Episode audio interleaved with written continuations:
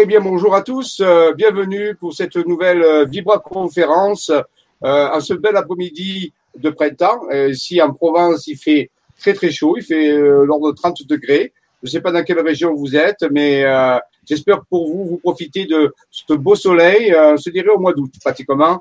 Donc, vous voyez, on est passé du froid très intense à, à donc euh, cette magnifique, magnifique euh, chaleur. Voilà. J'espère que cet été, ça va pas augmenter encore plus parce que là, déjà, on est à la limite. Donc, aujourd'hui, recevons euh, Emmanuel. Bonjour Emmanuel, comment tu vas? Bonjour à tous, bonjour à tous les co-créateurs du Grand Changement. Ça va très très bien. Et ici en région parisienne, il fait aussi un super soleil. On a un temps magnifique. Donc, euh, super. Ah, mais tant mieux, tant mieux, tant mieux. Eh bien, je crois aujourd'hui que le programme est un peu spéciale puisque nous allons parler euh, du secret du Mont Buchéji, ce, ce grand voyage que prépare Emmanuel euh, pour le mois de septembre. On va introduire, c'est pas une conférence sur le, le Mont Buchéji, bien sûr, eh, parce que ça serait euh, euh, trop vaste, mais quelques introductions pour expliquer pourquoi ce voyage d'exploration, de visite, donc autour de ce secret de ce Mont Buchéji. Alors, euh, on va, je vais laisser la parole à Emmanuel qui va nous présenter ce voyage et puis petit à petit, après, je vous ferai euh, une petite présentation, si tu veux bien. Ok, oh bah moi je suis partante pour tout alors de toute façon. Alors normalement là vous avez le programme qui devrait être euh, en ligne, Euh, vous bon, devriez le, le voir. Ok super, bon bah voilà donc euh, Roumanie, Carpath et Bucegi comme on dit là-bas, euh, le pays des sept chakras. Alors oh, bon, je vais donner tout le titre, base extraterrestre et histoire secrète de l'humanité, point d'interrogation. Donc là c'est vraiment un très très vaste programme que, que- qui nous attend euh, parce que euh, on s'est rendu compte, euh, mais ça fait déjà quelques années qu'on s'est rendu compte que euh, au niveau des Carpates et notamment de cette région du Butchedge, euh, il y avait, euh, on a découvert des, des bah, c'est c'est Jean-Michel qui va en parler d'ailleurs. On a découvert des bases. Sous la terre, sous une, pyramide euh, naturelle, on a découvert euh, bah, des, archives, on a découvert euh, des choses absolument incroyables. Et les Américains se sont bien évidemment emparés de tout ça très très rapidement, ce qui montre à quel point d'ailleurs c'est intéressant tout ça. Et, et on se rend compte que non seulement il y a effectivement ces traces de civilisation avec des squelettes géants, ça aussi Jean-Michel va nous en parler. Il y a des choses absolument incroyables qui ont été découvertes. Moi j'ai stupéfaite quand je me suis intéressée euh, à, tout à tout ça. Euh, mais il faut aussi savoir que euh, en Roumanie, le, peuple roumain est en, évolution constante, dans une ouverture spirituelle absolument incroyable. Et aujourd'hui, ils sont dans une dans une forme de de connexion euh, qui est absolument remarquable et qui va vraiment beaucoup beaucoup nous porter dans ce qui nous attend. Euh, voilà, je vais développer un petit peu plus tard. Euh, notre voyage donc euh, aura lieu du 9 au 18 septembre 2018, donc 10 jours et 9 nuits. Et vous voyez sur la page de garde euh, le fameux Sphinx hein, qui est euh, qui est un, un des un des, points centraux euh, dans, cette région euh, des Carpates où nous irons. Et vous voyez aussi une carte qui montre, euh, alors évidemment les sept chakras ne sont pas que en Roumanie, mais qui montre un petit peu cette spirale. Et il est très amusant de voir qu'il y a sept points et que chaque lieu correspond à un chakra de notre, un chakra de notre corps physique. Voilà, ça c'est pour euh, la petite introduction. Euh, Est-ce que Jean-Michel, tu veux euh, peut-être prendre la parole? D'accord. Alors, donc, merci Emmanuel. Tu interviens quand tu veux, tu, tu complètes ce que je vais dire. Bien sûr. à ce niveau-là. Alors donc oui, ce voyage, donc vous savez, il se place dans toute une tradition puisque nous avons commencé plusieurs voyages avec avec Emmanuel sur différents lieux. Nous avons fait les premières bases, on peut dire interdimensionnelles au mois de mai 2000, euh, donc c'était l'année passée 2000, euh, 2017, 2017, où nous sommes allés dans le Béarn. 2017, dans le Béarn, où M. Maxime Pellin et d'autres personnes avaient mis sur une carte un petit peu, donc un tracé qui représentait une base euh, interdimensionnelle. Nous sommes allés euh, avec 12, 12 personnes dans ce voyage et nous avons fait des photos, nous avons vécu des aventures extraordinaires. Et entre-temps, bien sûr, euh, nous avons pris euh, connaissance de ce de cette présence au Mont Buchège euh, en Roumanie, euh, euh, donc euh, de ce secret. Alors, euh, nous continuons nous-mêmes de notre côté euh, depuis quelque temps. Euh, nous avons trouvé 17 autres structures destinées en France qui représentent ces, ce que j'appellerais des bases interdimensionnelles. Euh, elles sont pas exactement de la, de la, de la même du même ordre que le Mont Buchège, mais euh, c'est plutôt un peu dans d'autres dimensions. Mais elles apparaissent sur des cartes et nous continuons de développer euh, ce, ce, programme aussi où il y a des personnes qui vont visiter euh, et activer ces bases. Par exemple, il y a, il y a, actuellement ma compagne et trois autres personnes de l'équipe des chercheurs sont partis en Sicile. Euh, actuellement, ils y sont pour activer justement une base qu'on appelle de la Sicile où il y a ces structures qui apparaissent. Donc, vous voyez, c'est quand même assez vaste. Elles sont pas toutes du, même ordre. Donc, vous voyez que ce voyage en, Roumanie n'est pas un voyage isolé, mais il fait partie d'un grand programme d'exploration, d'activation, très intéressant. Mais ce qui est différent dans le Mont Michel, c'est qu'il y a euh, un accès physique, si vous voulez. Alors que dans les autres bases, l'accès physique n'est pas directement accessible, ce qui protège ces bases, si vous voulez, toute autre intrusion. Eh bien, dans le Mont Puchel, depuis 2003, depuis 2003, il y a eu des accès qui ont pu euh, se faire. Bien sûr, ça a été mené au sein de, de l'armée roumaine, au sein de l'armée américaine, avec des personnages, voilà, tous les niveaux. C'est pas ouvert au public, c'est pas touristique du tout, c'est protégé, mais il y a quelque chose d'extraordinaire et qui va, euh, qui pourrait révolutionner toute l'histoire de l'humanité si c'était divulgué. Alors il y a eu des livres qui ont été écrits là-dessus et je vous conseille, euh, si vous voulez bien, euh, de, d'acheter ces livres et de les lire. Vous aurez tout le détail de l'histoire et c'est absolument passionnant. Le premier livre, il s'appelle donc Découverte au Buchéji, euh, base extraterrestre et histoire de l'humanité. L'auteur en est Radu Sinamar et aux éditions Atlanta. Donc un livre extraordinaire, euh, justement, qui raconte la genèse de l'histoire et comment ça s'est passé. Et après, il y a eu un deuxième livre qui est sorti, euh, qui s'appelle aussi Le mystère égyptien, découverte du Jésus, qui est la deuxième partie du même auteur. Donc, vous pouvez vous procurer ces livres euh, dans toutes les librairies. Je vous conseille de lire, si vous venez au voyage euh, en Roumanie, qui se fera en septembre, mais même si vous n'allez pas au voyage, vous regretterez pas votre achat. Euh, c'est quelque chose d'extraordinaire, vous aurez du mal à le croire. Mais il s'avérerait que c'est tout à fait sérieux, des enquêtes ont été faites, d'investigations, et il y a beaucoup d'indices. Et il y a aussi, pour ceux qui aiment pas lire, un DVD qui a été sorti par Daiman, qui s'appelle Daiman, S'appelle L'autre terre des dieux, les mystères de la Roumanie. Et là, pendant 1h40, euh, on vous montre, on vous détaille des découvertes archéologiques mystérieuses. On a trouvé des, géants, par exemple, des squelettes de géants, euh, les traditions en Roumanie, c'est à la mythologie et, tous des indices énormes qui, bien sûr, corroborent euh, l'histoire des livres. C'est pas le même auteur, bien sûr, mais ça va ensemble. Et puis, vous pouvez trouver sur Internet, sur euh, YouTube, des interviews euh, des, des, des, auteurs et aussi des personnes qui s'intéressent à ça. Donc c'est un gros dossier. Ce dossier, euh, est-ce qu'il va être un jour divulgué euh, au peuple? On ne le sait pas. Il y a vraiment des personnes qui veulent, qui ne veulent pas que ça se fasse. Bon, voilà. Mais si ça se fait, il est clair que il est dit dans ces ouvrages et tout ça que 90% de l'histoire qu'on connaît de l'humanité serait non avérée. Donc c'est assez important. Plus d'autres découvertes dont on va parler, si vous voulez, qui dépasse l'imagination. Alors, on va pas vous demander de nous croire, hein, bien sûr, mais on va euh, explorer pendant quelques minutes, les survoler cette histoire pour que vous ayez quelques informations et pour dire que ça existe actuellement. On pourrait carrément tout changer de nos technologies. On pourrait changer notre histoire et passer à un autre niveau. Maintenant, est-ce que le monde est prêt pour cela? Est-ce que tout le monde est prêt à, à vouloir changer son histoire, à avoir voir une autre histoire, je ne le sais pas, et peut-être apprendre des choses qui sont dérangeantes, des choses qui sont bizarres, des choses qui sont étranges.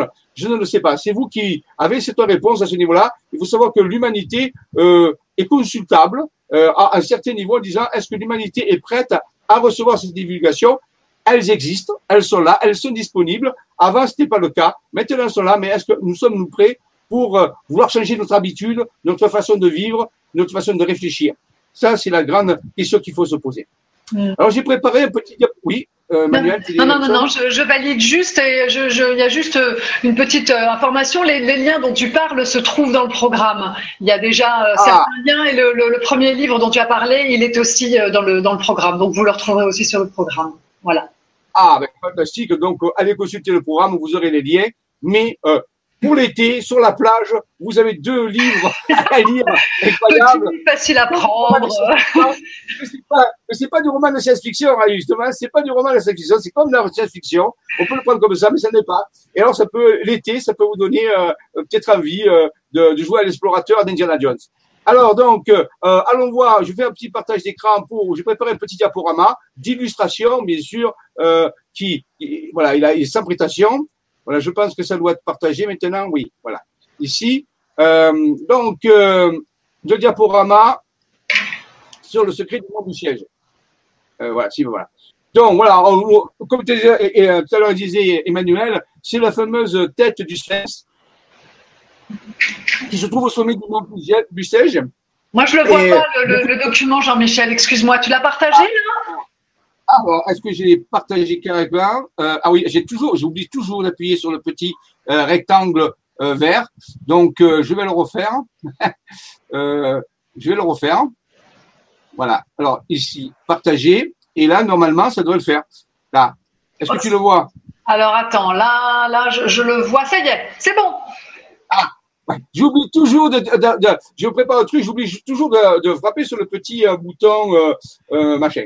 Alors voilà, donc euh, le fameux sphinx, ce rocher euh, qui se trouve donc au sommet, au, sommet, du mont Bichet, qui ressemble à la tête de sphinx. On s'est posé la question est-ce que c'est œuvre naturelle, ainsi de suite. Et il semblerait que beaucoup de personnes pensent que ce n'est pas justement dû à la nature, mais le restant d'un vestige de quelque chose qui, qui ciblait un endroit très spécial.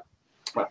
Dans le Mont Buchez, avec euh, avec ce voilà différents voilà ouais, vous avez le livre là je me rappelle plus oui donc vous avez le fameux livre le premier tome euh, euh, sur l'histoire très étonnante de de ce de ce Mont Buchez. Voilà donc on se trouve donc c'est en Roumanie mais en, Roumanie bien sûr hein, donc ici à cet endroit là où se trouve cette cette montagne qui renfermerait un des secrets un des secrets, je dirais bien, fondamentaux de euh, l'humanité. Voilà, d'autres cartes aussi qui précisent, pour dire que ce ne sont pas des lieux mythiques, ça existe vraiment, hein, vous pouvez faire des recherches, il n'y a aucun problème avec ça. Voilà. Et euh, la fameuse, le fameux euh, DVD dont je vous parlais tout à l'heure, L'autre terre des dieux. Donc vous pouvez vous faire, vraiment vous faire une, euh, une, voilà, une belle enquête avec ça. Alors voilà, donc vous voyez, c'est accessible quand même. Des personnes peuvent aller visiter euh, ce qu'on pourra faire, peut-être, euh, d'aller euh, un petit peu euh, parcourir ce lieu, ressentir les énergies, mesurer les vibrations, parce que bien sûr, nous n'aurons pas accès normalement à la base extraterrestre. Donc c'est clair, hein, que, voilà. D'abord, l'entrée est cachée, l'entrée est surveillée on, a des informations qui disent qu'il y a des gardes, c'est surveillé, c'est militairement défendu d'y accéder, bien sûr, mais ça ne nous empêche pas, bien sûr, de pouvoir ressentir des vibrations pour ceux qui sont sensibles aux énergies vibratoires et de recevoir, pourquoi pas aussi, des informations d'une certaine façon. Alors, il y a eu euh, des découvertes, je vous ai dit, de, squelettes géants euh, qui ont été faits en Roumanie. Là, les photos que je vous montre, d'après nous, elles sont pas, euh, euh, faut pas les prendre au pied de la lettre. C'est plutôt un caractère d'illustration. Certains auteurs ont dit que la plupart des, photos qui étaient montrées sur Internet des squelettes n'étaient pas avérées. Je répète ce qu'ont dit certains chercheurs. Donc, euh, on, les prend pour ce qu'elles sont des illustrations de ce que pourraient être des êtres qui feraient 4 mètres de haut, entre 3 mètres 50 et 4 mètres de haut. Voilà. Donc ça, euh, on peut dire une photo d'illustration. De... Et par contre, c'est certifié des chercheurs au placé ou des personnages politiques ont, confirmé à certains moments qu'en Roumanie, il y a des années, des décennies, dans les années 50, on aurait trouvé des squelettes de cette taille qui ont été, bien sûr, évacués et qui n'ont jamais été montrés au public dans les années 50-54, dans les, les fouilles archéologiques ont été faites au niveau de Budapest. Alors ici, vous avez euh, un exemple d'une base qui existe, c'est à, à, Cheyenne, c'est à, à, Montagne, Cheyenne Montagne, complexe, le fameux complexe militaire, où il y a le NORAD. Et là aussi, ben, on peut dire que c'est une base, mais si elle n'est pas extraterrestre, elle est, terrestre, puisqu'elle est installée dans une montagne. Donc c'est là où il y a le complexe de surveillance euh, américain, donc, vous voyez, ça existe, c'est pas, c'est pas une fiction, hein. Dans certaines séries, on en parle. Donc, il y a bien, les, terriens, les terrestres ont bien fait des, bases à l'intérieur, euh, donc, euh, de, de, des montagnes. Voici euh, ce qui a été montré dans le livre. C'est quelques schémas qui ont été tirés du livre. Ici, on voit qu'à l'intérieur de ce mont Buchège, au-dessus, on a la fameuse tête de ce sphinx. Des personnes, et je ne vais pas vous raconter l'histoire, hein, je vous laisserai découvrir dans le livre, hein, je ne vais pas dévoiler le livre ici, mais je vous donne quelques éléments. Euh, euh, il y aurait euh, une structure à l'intérieur de, de cette montagne, artificielle bien sûr, et protégée par des champs d'énergie. Il y a un couloir qui est protégé par un champ d'énergie et une salle qui est aussi protégée par un champ d'énergie. Ça, ça a été mesuré, ça a été filmé, oh, c'est certain. Voilà. Voici les plans de, de cette structure euh, à l'intérieur de ce mont Buchège, euh, où on a fait de la métrique, on a mesuré les angles. Donc, vous voyez, on a une cartographie très précise de ce qu'il y aurait à l'intérieur. Jean-Michel? Oui. Jean-Michel, il y a un petit souci technique. On voit Emmanuel et pas ton partage d'écran. Ah bon? Ah. De... Ça, fait un petit bout de temps alors. Je ne comprends pas pourquoi. Bah ouais, parce, que... moi je l'avais, moi je le voyais bien. Ah ouais. Bah merci Dolly hein, en tout cas d'être intervenue.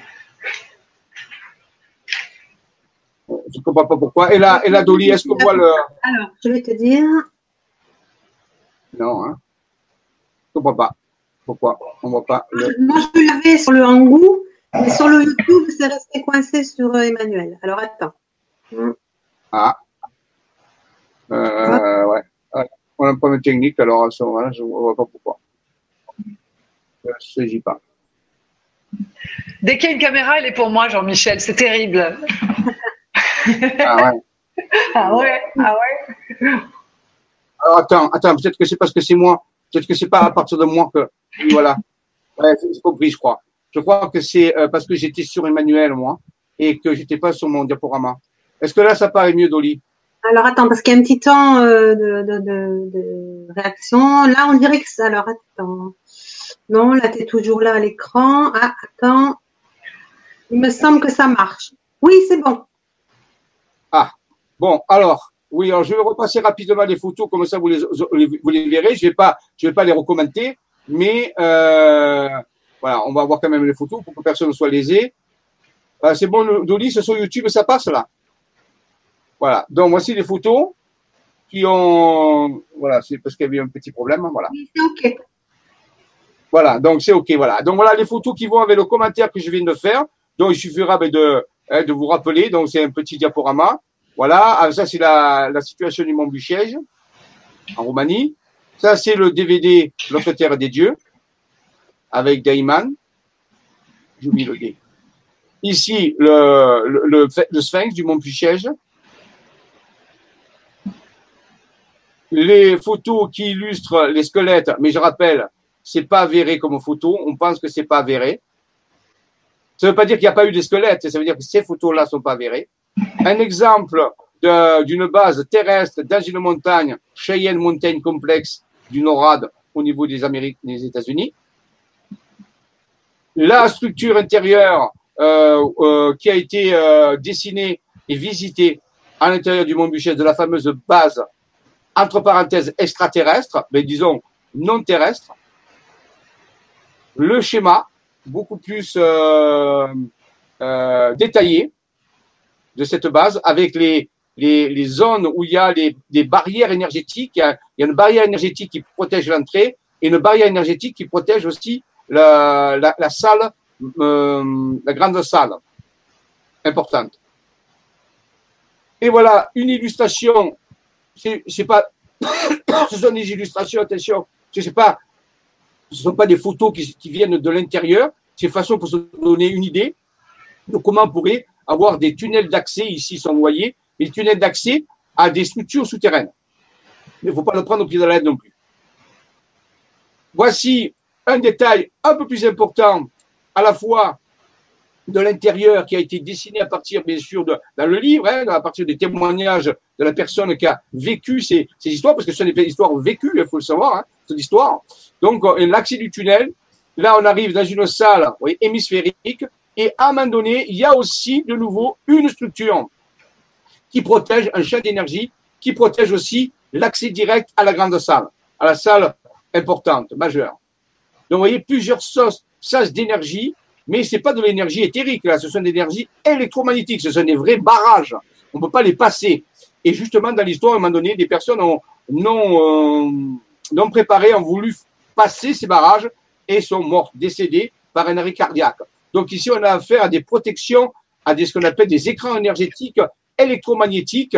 Donc ce n'est pas des, des, des champs d'énergie euh, vibratoires euh, éthériques. C'est vraiment une technologie de protection hein, qui est là.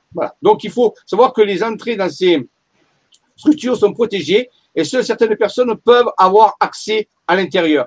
Les autres qui n'ont pas certains paramètres, critères, ne peuvent pas y avoir accès.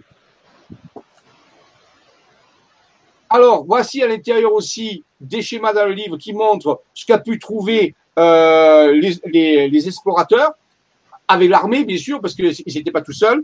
Et ce ce a pu trouver, c'est qu'il y avait des tables. On les voit en bas, des tables. Il y avait dix tables de chaque côté. Vous voyez, on rentre par là. Il y avait dix tables. Mais le problème de ces tables, c'est qu'elles faisaient deux mètres de haut. C'est-à-dire que le plateau, pour accéder au plateau, le plateau était à deux mètres.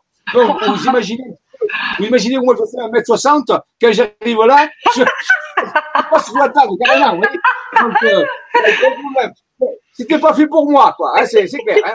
Donc, euh, bah, donc euh, la plupart des humains étant une, taille inférieure à 2 mètres, ben c'est pas fait pour les humains, quoi, c'est clair. Hein, voilà. Donc c'est réglé, 10 tables, et sur ces tables, il y avait des, des écritures, il y avait des technologies, et quand on pouvait actionner certaines formes d'écriture, si vous voulez, un petit peu comme des pupitres, eh bien, les, tables révélaient des informations. Il y avait des tables qui étaient spécialisées pour révéler des informations sur la biologie, avec des projections holographiques. Hein. On n'est pas euh, ici sur les ordinateurs normaux, on a des projections holographiques et on pouvait étudier, euh, on peut dire l'anatomie humaine, fait l'anatomie, on peut dire biologique, à tous les niveaux. On peut aller de pratiquement des molécules jusqu'aux fonctions physiologiques avec des zooms, des, agrandissements, ainsi de suite. Regardez comment fonctionnent les organes. Une espèce de, scanner qui permettait de montrer euh, à, plusieurs niveaux comment fonctionnaient les organismes. Il y a eu des tables, il y avait des tables aussi qui étaient spécialisées en, physique, sur les propriétés de la physique, les propriétés d'une physique qui nous dépasse actuellement. Des, des, tables qui sont spécialisées sur la, sur la chimie, des tables, ainsi, ainsi de suite. Et ce qu'ils ont pu découvrir aussi, c'est qu'il y avait euh, des, des, dans la biologie des, euh, des informations où on comparait certaines formes de vie à d'autres formes de vie qui n'étaient pas humaines. Comme si ces êtres avaient cherché à étudier de l'hybridation génétique, faire de l'hybridation génétique. Donc c'est très curieux euh, à ce niveau-là. Euh, donc, euh, je vous dis, il y avait des inscriptions. Les inscriptions encodées sur les tables pouvait ressembler à de l'écriture cuniforme, mais c'est pas sûr que ce soit de l'écriture cuniforme. C'est quelque chose qui ressemblait à de l'écriture cuniforme. Euh, il y avait aussi des tables sur l'architecture, voilà. Donc tout cela, bien sûr, dépasse notre connaissance actuelle de plusieurs dizaines de coudées. Il y avait au centre de la, de la, de la, de la, de la salle quelque chose de très particulier, euh, comme étant un amplificateur d'énergie. Il y avait quelque chose qui amplifiait l'énergie, d'après les dires des, gens qui ont été en contact. Et puis il y a aussi eu des structures, on voit sur le côté des espèces de petits réservoirs avec des antennes dessus, où on n'a jamais su, et les auteurs ne savent pas du tout ce que c'est. C'est inidentifiable.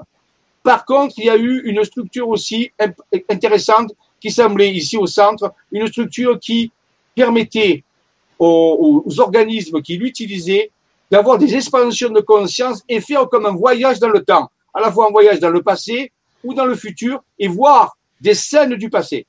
Alors, je vous laisserai découvrir dans le livre, vous verrez des choses extraordinaires que, que les auteurs ont, ou certains explorateurs ont vécu, incroyables, au des grands moments de l'histoire où on se pose encore des questions sur est-ce que ça existait ou pas. Et bien là, dans le livre, on vous révèle que certaines personnes qui ont utilisé cette technologie, à ce moment-là, ont pu avoir accès à des scènes de, de l'histoire très importantes où ça pourrait confirmer certaines choses. Et derrière, ce qui était important aussi, il y avait un endroit où il y avait une amphore, et dans cet amphore, il y aurait de l'espèce de poudre blanche, une poudre blanche que les anciens appelaient le l'or monoatomique, le golden yellow, euh, donc en réalité une forme de d'or monoatomique euh, le fameux or monatomique des alchimistes qui est capable de rajeunir, de régénérer des cellules, d'activer la glande pinéale et de peut-être soigner certaines formes de maladies. C'est le saint graal des alchimistes de l'or monoatomique dans une, dans une amphore qui était là. Vous voyez, amphore qui est là. Et ensuite, après ça, je vais assez vite parce que c'est pas une conférence sur, le Mont Bucégy, il y avait trois tunnels, trois autres tunnels, trois départs de tunnels. Un tunnel qui va partir en Égypte, et ce sera le, deuxième tome du livre dont je vous ai parlé tout à l'heure, qui s'appelle Les mystères égyptiens découvertes au Bouchigi. Donc c'est la suite où sont allés euh, utiliser ce tunnel, et là ils vont découvrir des choses encore extraordinaires sur l'Égypte, euh, peut-être des révélations incroyables, peut-être qu'ils vont avoir des informations sur qui a construit des, des pyramides et comment ça a pu se faire. Un tunnel qui va au Tibet. Ah, au Tibet, oui, un tunnel qui irait jusqu'au Tibet. Et un tunnel, là, c'est incroyable, un tunnel qui irait dans le Inner Earth, c'est-à-dire la terre intérieure, appelée souvent Agartha ou. Hmm.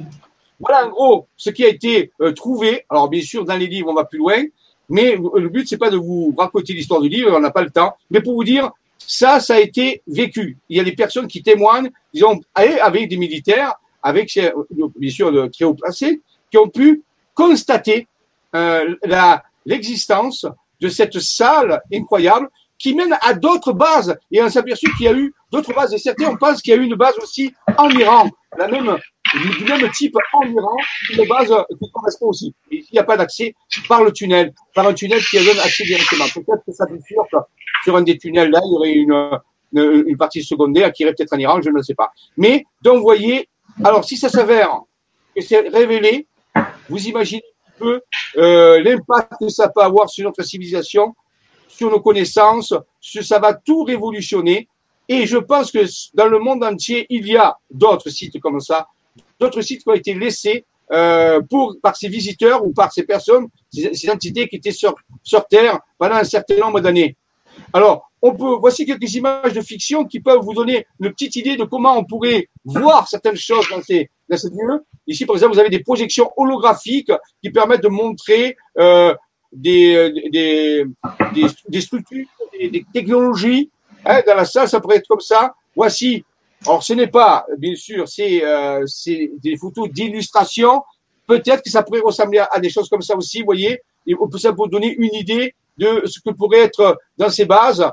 Voilà ici, par exemple, des projections holographiques qui peuvent se faire où les, les, chercheurs peuvent étudier certains phénomènes. Donc, vous voyez, imaginez un petit peu si vous avez accès d'un coup à ce type de technologie très, très avancée. Voilà. On peut se poser la question, à quoi ressemblaient ces êtres? Peut-être qu'ils ressemblaient à certaines formes, mais on sait déjà qu'ils faisaient entre 3,54 m et 4 mètres de haut, puisque tout le mobilier dans la, salle, dans la base et euh, à leur euh, dimension. Donc ça, on sait que c'est pas possible que ça soit utilisé par des terriens normaux, puisque la taille devait euh, au moins atteindre 4 mètres. Voilà, donc quelques idées. Après, on peut se poser la question est-ce qu'ils voyageaient dans l'espace? Est-ce qu'ils avaient des vaisseaux? Est-ce qu'ils étaient pourquoi pas? Mais ça, dans la base, ce n'est pas dit. Il est possible que, que les personnes n'aient pas exploré aussi toutes les informations de la base. Je crois l'un soit faux. Rappelez-vous que l'aventure a commencé en 2003. Ça fait à peu près 15 ans euh, que ça existe. Euh, et il y a que quelques temps que les livres sont sortis. Donc vous imaginez un petit peu tout le temps qui s'est écoulé. Et alors peut-être que certains en savent beaucoup plus maintenant, mais bien sûr, on ne peut avoir accès que ce qui est raconté dans les livres. Hmm.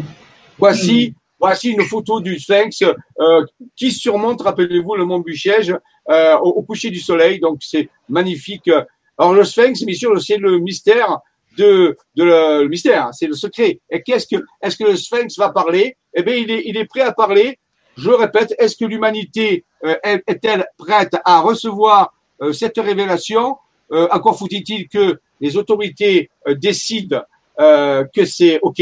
Hein, voilà, c'est entre les mains des autorités, entre les, la Roumanie, les, autorités en Roumanie, et surtout les Américains aussi. mais là, je pense que même l'OTAN est au courant. Beaucoup de personnes sont au courant, mais l'instant, personne euh, ne veut rien dire et c'est concret. Ce n'est pas euh, quelque chose qui est virtuel, c'est tout à fait concret. Voilà, résumé très rapidement, très très rapidement. Hein, c'est une introduction très courte. Allez-y, faites les études, faites votre, idée, dégagez votre discernement. Vous verrez que ça vaut le coup. C'est, oh, nous sommes à l'aune, au, à l'orée d'une immense révélation incroyable qui risque de bouleverser l'humanité en très peu de temps, parce que ça, c'est qu'une des révélations. Si ça, ça vous pensez que c'est déjà très élevé, attendez-vous, mesdames, messieurs, à quelque chose qui va aller beaucoup plus loin dans quelques temps. Donc, il faut s'y préparer pour ne pas être euh, choqué par ces révélations qui vont se faire de façon très rapide. Voilà. Mais c'est que des bonnes nouvelles, bien sûr. Hein. Voilà. Emmanuel Oui, oui, Jean-Michel. Je, suis, je suis absolument euh, tout oui et euh, complètement, euh, complètement prise par tout ce que tu nous racontes. C'est absolument magique. C'est superbe. Ouais. Alors, j'ai une, j'ai une surprise. J'ai une surprise pour vous. J'ai une surprise pour vous. Chouette. Lors de mon dernier séjour à Paris, je fais des séminaires à Paris, je vois des groupes de chercheurs là-bas. J'ai rencontré une personne extraordinaire. Je ne vais pas dire son nom, on va garder l'anonymat. Personne qui est comme vous et moi, qui a une vie normale, mais qui a une faculté, depuis sa jeunesse, de faire des projections astrales. C'est sérieux. Ce n'est pas personne tout à fait humble, qui ne se met pas en avant. Et on l'a rencontré chez une amie, et elle a commencé à nous raconter quelques histoires qui est arrivées. Très intéressant. Mais je vais vous rencontrer une qui nous intéresse plus particulièrement aujourd'hui. Elle nous a dit, vous savez, avant que les livres sortent en français, le mystère égyptien, et beaucoup de personnes ont lu les livres en anglais avant. Ils étaient écrits en anglais, puis ils ont été traduits. Elle m'a dit, vous savez, quand les livres sont sortis, je les ai lus en anglais, moi le tome 1, et après je suis parti en Roumanie. Faire un voyage. Et quand on est arrivé au pied du mont Buchéji, était dans une petite ville au pied, pendant la nuit, elle a fait un voyage astral. Elle s'est décorporée. Elle avait l'habitude, euh, c'était pas la première fois que ça y arrivait. Et devinez où elle est allée. Elle a pu avoir accès à la base. Euh, elle avait des guides. Elle a dit que quand elle est arrivée devant les entrées protégées, il a fallu qu'elle ait des autorisations. Elle n'a pas pu rentrer comme ça, mais il y avait des gardiens. En plus du, pas des gardiens physiques, là, en plus qu'il y avait la protection électromagnétique, il y avait des, c'était gardé astralement, si vous voulez. Elle a pu avoir, grâce à ses guides, l'accès. Elle est rentrée à l'intérieur, elle est restée quelque temps, elle nous a dit ceci. Tout ce qui était dans le livre est avéré. Elle a exactement vérifié chaque détail, en gros. Elle m'a dit, je suis resté, je peux pas dire le temps que j'y suis resté. J'ai voyagé, j'ai regardé, j'ai vu.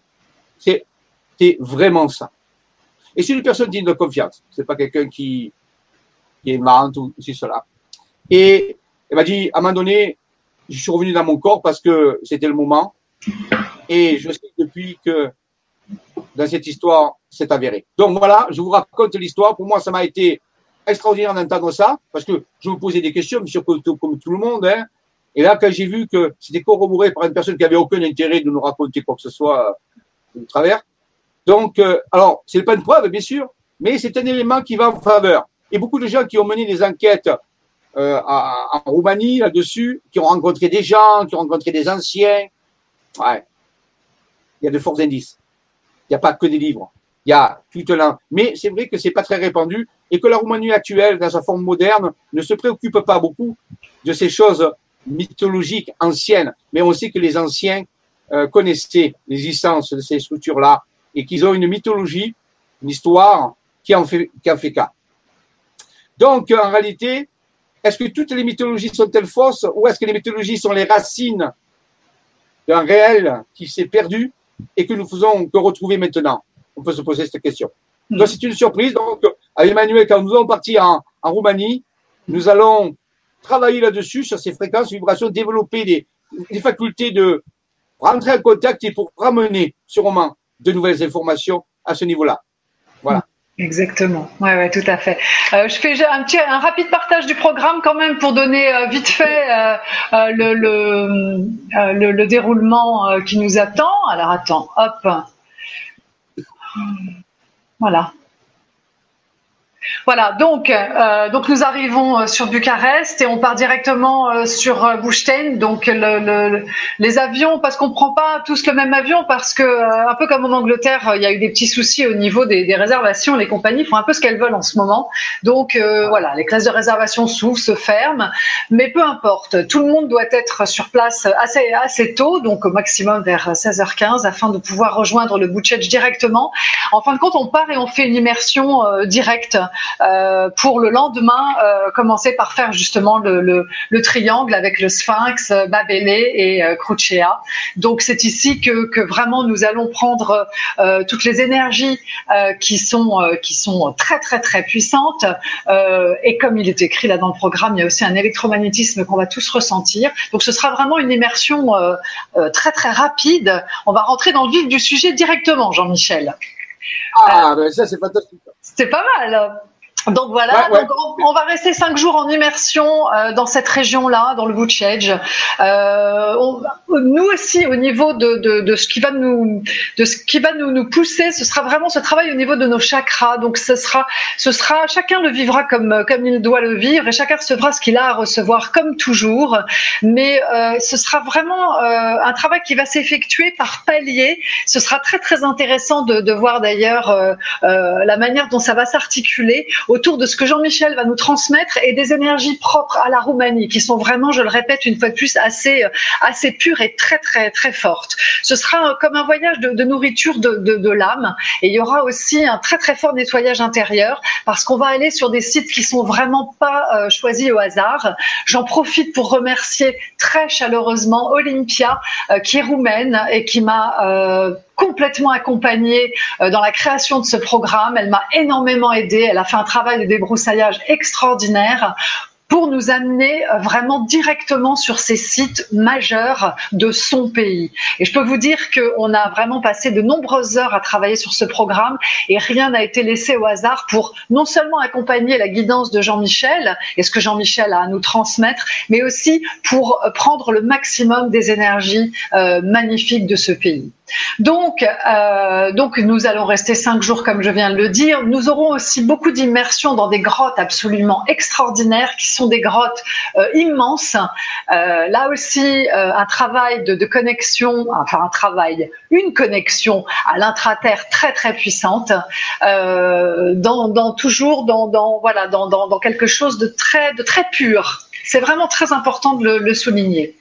Euh, lorsque nous quitterons le Butchage, nous repartirons et nous irons euh, voir les châteaux, les fameux châteaux, notamment le château euh, de Bran, qui est dit être le château de Dracula.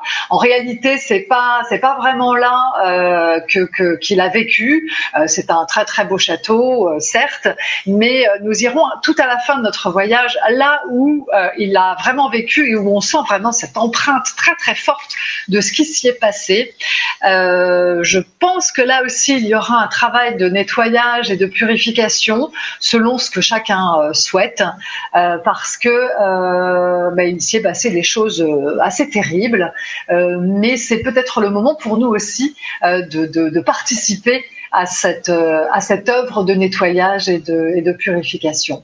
voilà, donc vous voyez le, le, le, déroulement du programme. tu le vois, Jean-Michel, ça va, ça se déroule bien?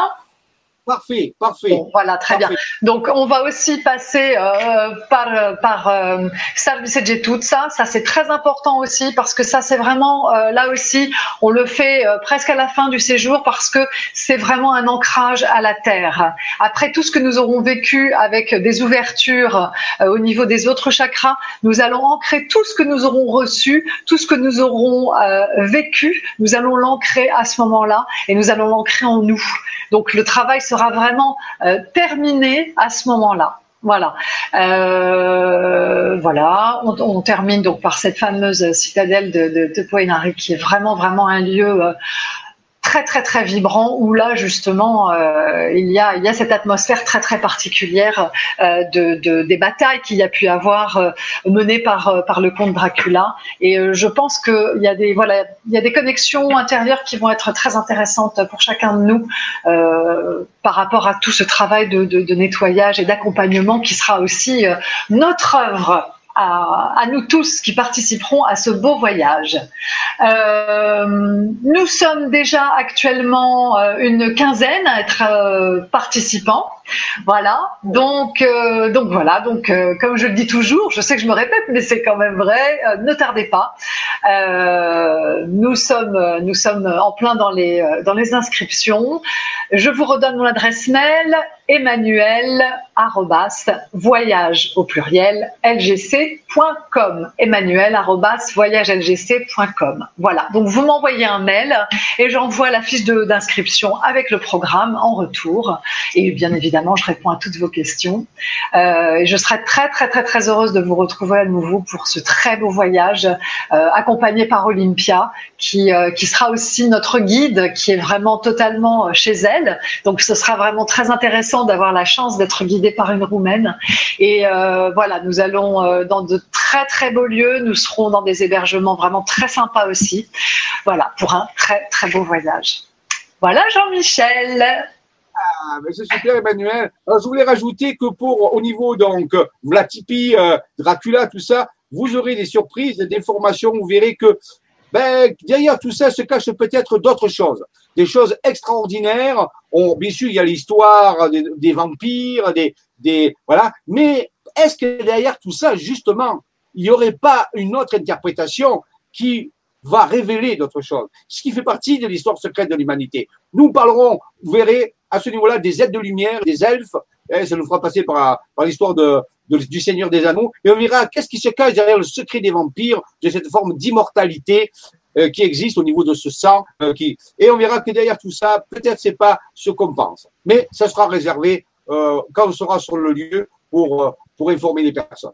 Oui, peut-être plus tard, on fera une conférence là-dessus, un petit compte rendu. Ouais, ouais, ouais, tout à fait. De toute façon, il y a beaucoup, beaucoup d'informations qui qui sont réservées pour le séjour, c'est normal. Et il y a beaucoup, beaucoup de choses qu'on vous garde sous le coude avec Jean-Michel. Ça va être absolument passionnant. Tout à fait, tout à fait, une grande aventure, grande aventure euh, directe et avec beaucoup de, de techniques qu'on va utiliser sur place. on a même progressé nous-mêmes dans les techniques, donc on va pouvoir euh, faire ces prospections et je pense qu'il y aura un avant et il y aura un après euh, important puisque cet été, avant que ce voyage se fasse, des grands virages sont en train de se préparer au niveau de, de, des énergies mondiales et des, des, des, actions qui sont menées sur le terrain à des endroits précis. Donc je pense que euh, au mois de septembre, même l'énergie de la, de la planète aura encore changé et aura permis de nouvelles ouvertures. Donc ça, c'est très prometteur à ce niveau. C'est sûr, c'est sûr, c'est absolument évident. Quand on voit tout ce qui se passe en ce moment et la manière dont ça accélère, c'est évident. Euh, juste une petite chose, euh, pour participer à ce voyage, euh, il faut être dans de bonnes conditions physiques, sans être un athlète ou une athlète. On va quand même grimper, on va marcher, on va se déplacer. donc voilà, il faut il faut pouvoir suivre le groupe, il faut pas le, le, le ralentir parce que le programme est assez chargé comme toujours. donc voilà, une, bonne condition physique et une, aptitude à la marche. Voilà, je tenais quand même à le préciser. Alors attention pour ceux qui viennent, les explorateurs là, le programme physique d'entraînement commence. Sport, et musculation, c'est parti pour euh, quelques mois de préparation pour vivre cet extraordinaire voyage. Moi, je, après, la, après la conférence, je, vais courir. Moi, je vais faire des pompes. Commando, commando Yeda, voilà, c'est parti. Bon, en tout cas, voilà, euh, n'hésitez pas à me contacter pour, euh, pour plus d'informations si vous le souhaitez. Le programme est en ligne, de toute façon, ça fait déjà un bon moment qu'on a mis ça en ligne, hein, donc vous retrouvez toutes les infos sur Voyage LGC euh, et sur, le, bah, sur le, grand changement. Et puis là, cette émission, vous la retrouverez donc sur, sur LGC5 et, et on est là, on est là pour vous toujours. Merci beaucoup à Emmanuel parce que ça, c'est vrai, vous savez, c'est beaucoup de travail préparer ce choix. Je vous dis parce que avant que, que travaille avec Emmanuel, on faisait ça nous-mêmes euh, avec ma compagne et on sait que c'est énormément de travail, de responsabilité. On voit pas tout sur ça parce que quand on va au voyage, on est en vacances, on fait le voyage, mais pour préparer ça, c'est vraiment énormément. Alors parfois, il y a des aléas, il faut le savoir, mais c'est énormément de travail. Donc merci, merci pour ce, cet investissement euh, qui nous permet justement d'aller faire ces explorations. Merci Jean-Michel. Merci beaucoup. Moi, je vais vous laisser euh, continuer avec Jean-Michel et je vous dis à très très bientôt. Euh, mais de toute façon, on n'est jamais bien loin. Et euh, toi, Jean-Michel, bah écoute, je t'embrasse et puis à très vite. Alors Emmanuel, que la force soit avec toi et surtout qu'elle y reste. À bientôt. à bientôt. Bien, alors Dolly, tu es là, donc nous allons. Est-ce qu'il y a quelques questions, quelques remarques avant de passer à la suite? Alors, bonjour à tous.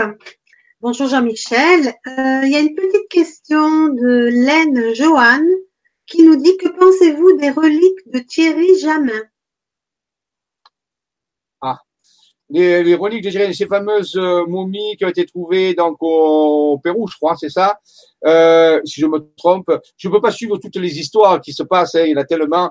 Même dans notre groupe de recherche, je suis, on est peu noyé par les données actuellement qui s'accélèrent. Donc, j'ai pas, j'ai pas d'idée parce que j'ai pas suivi vraiment l'histoire. Je peux pas vous dire c'est avéré, pas avéré, je ne sais pas.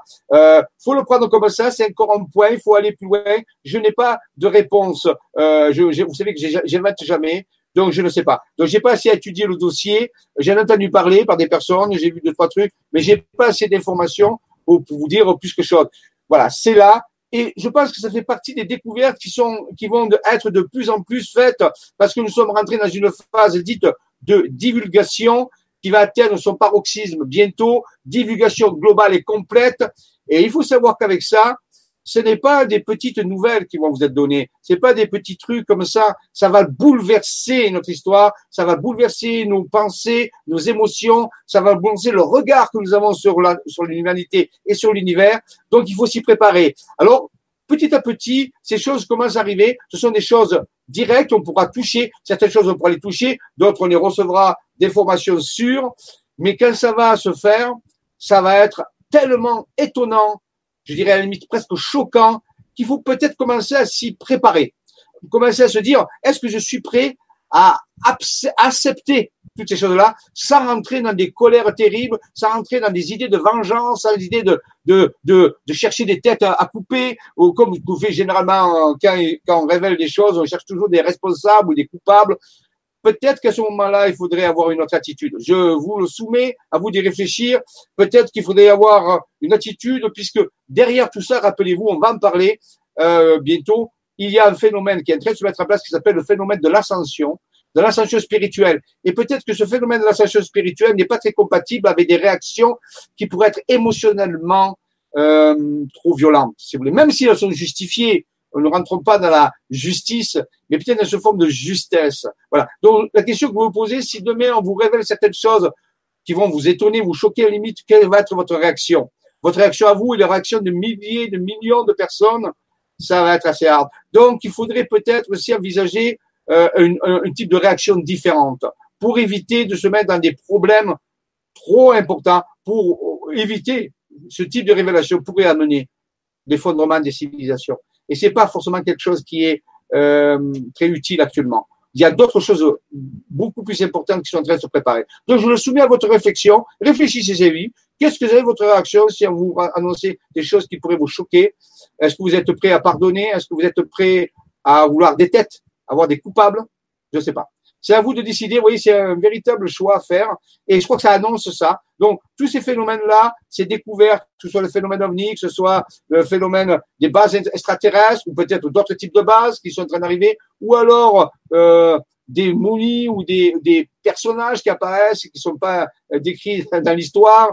Euh, vous savez que l'histoire du monde est remplie de, de découvertes incroyables, hein, que ça n'a jamais commencé à, l'époque moderne. Hein. Depuis la nuit des temps, les hommes sont côtoyés à des mystères, à des, à des, à des phénomènes anomalies, ce que j'appelle des anomalies.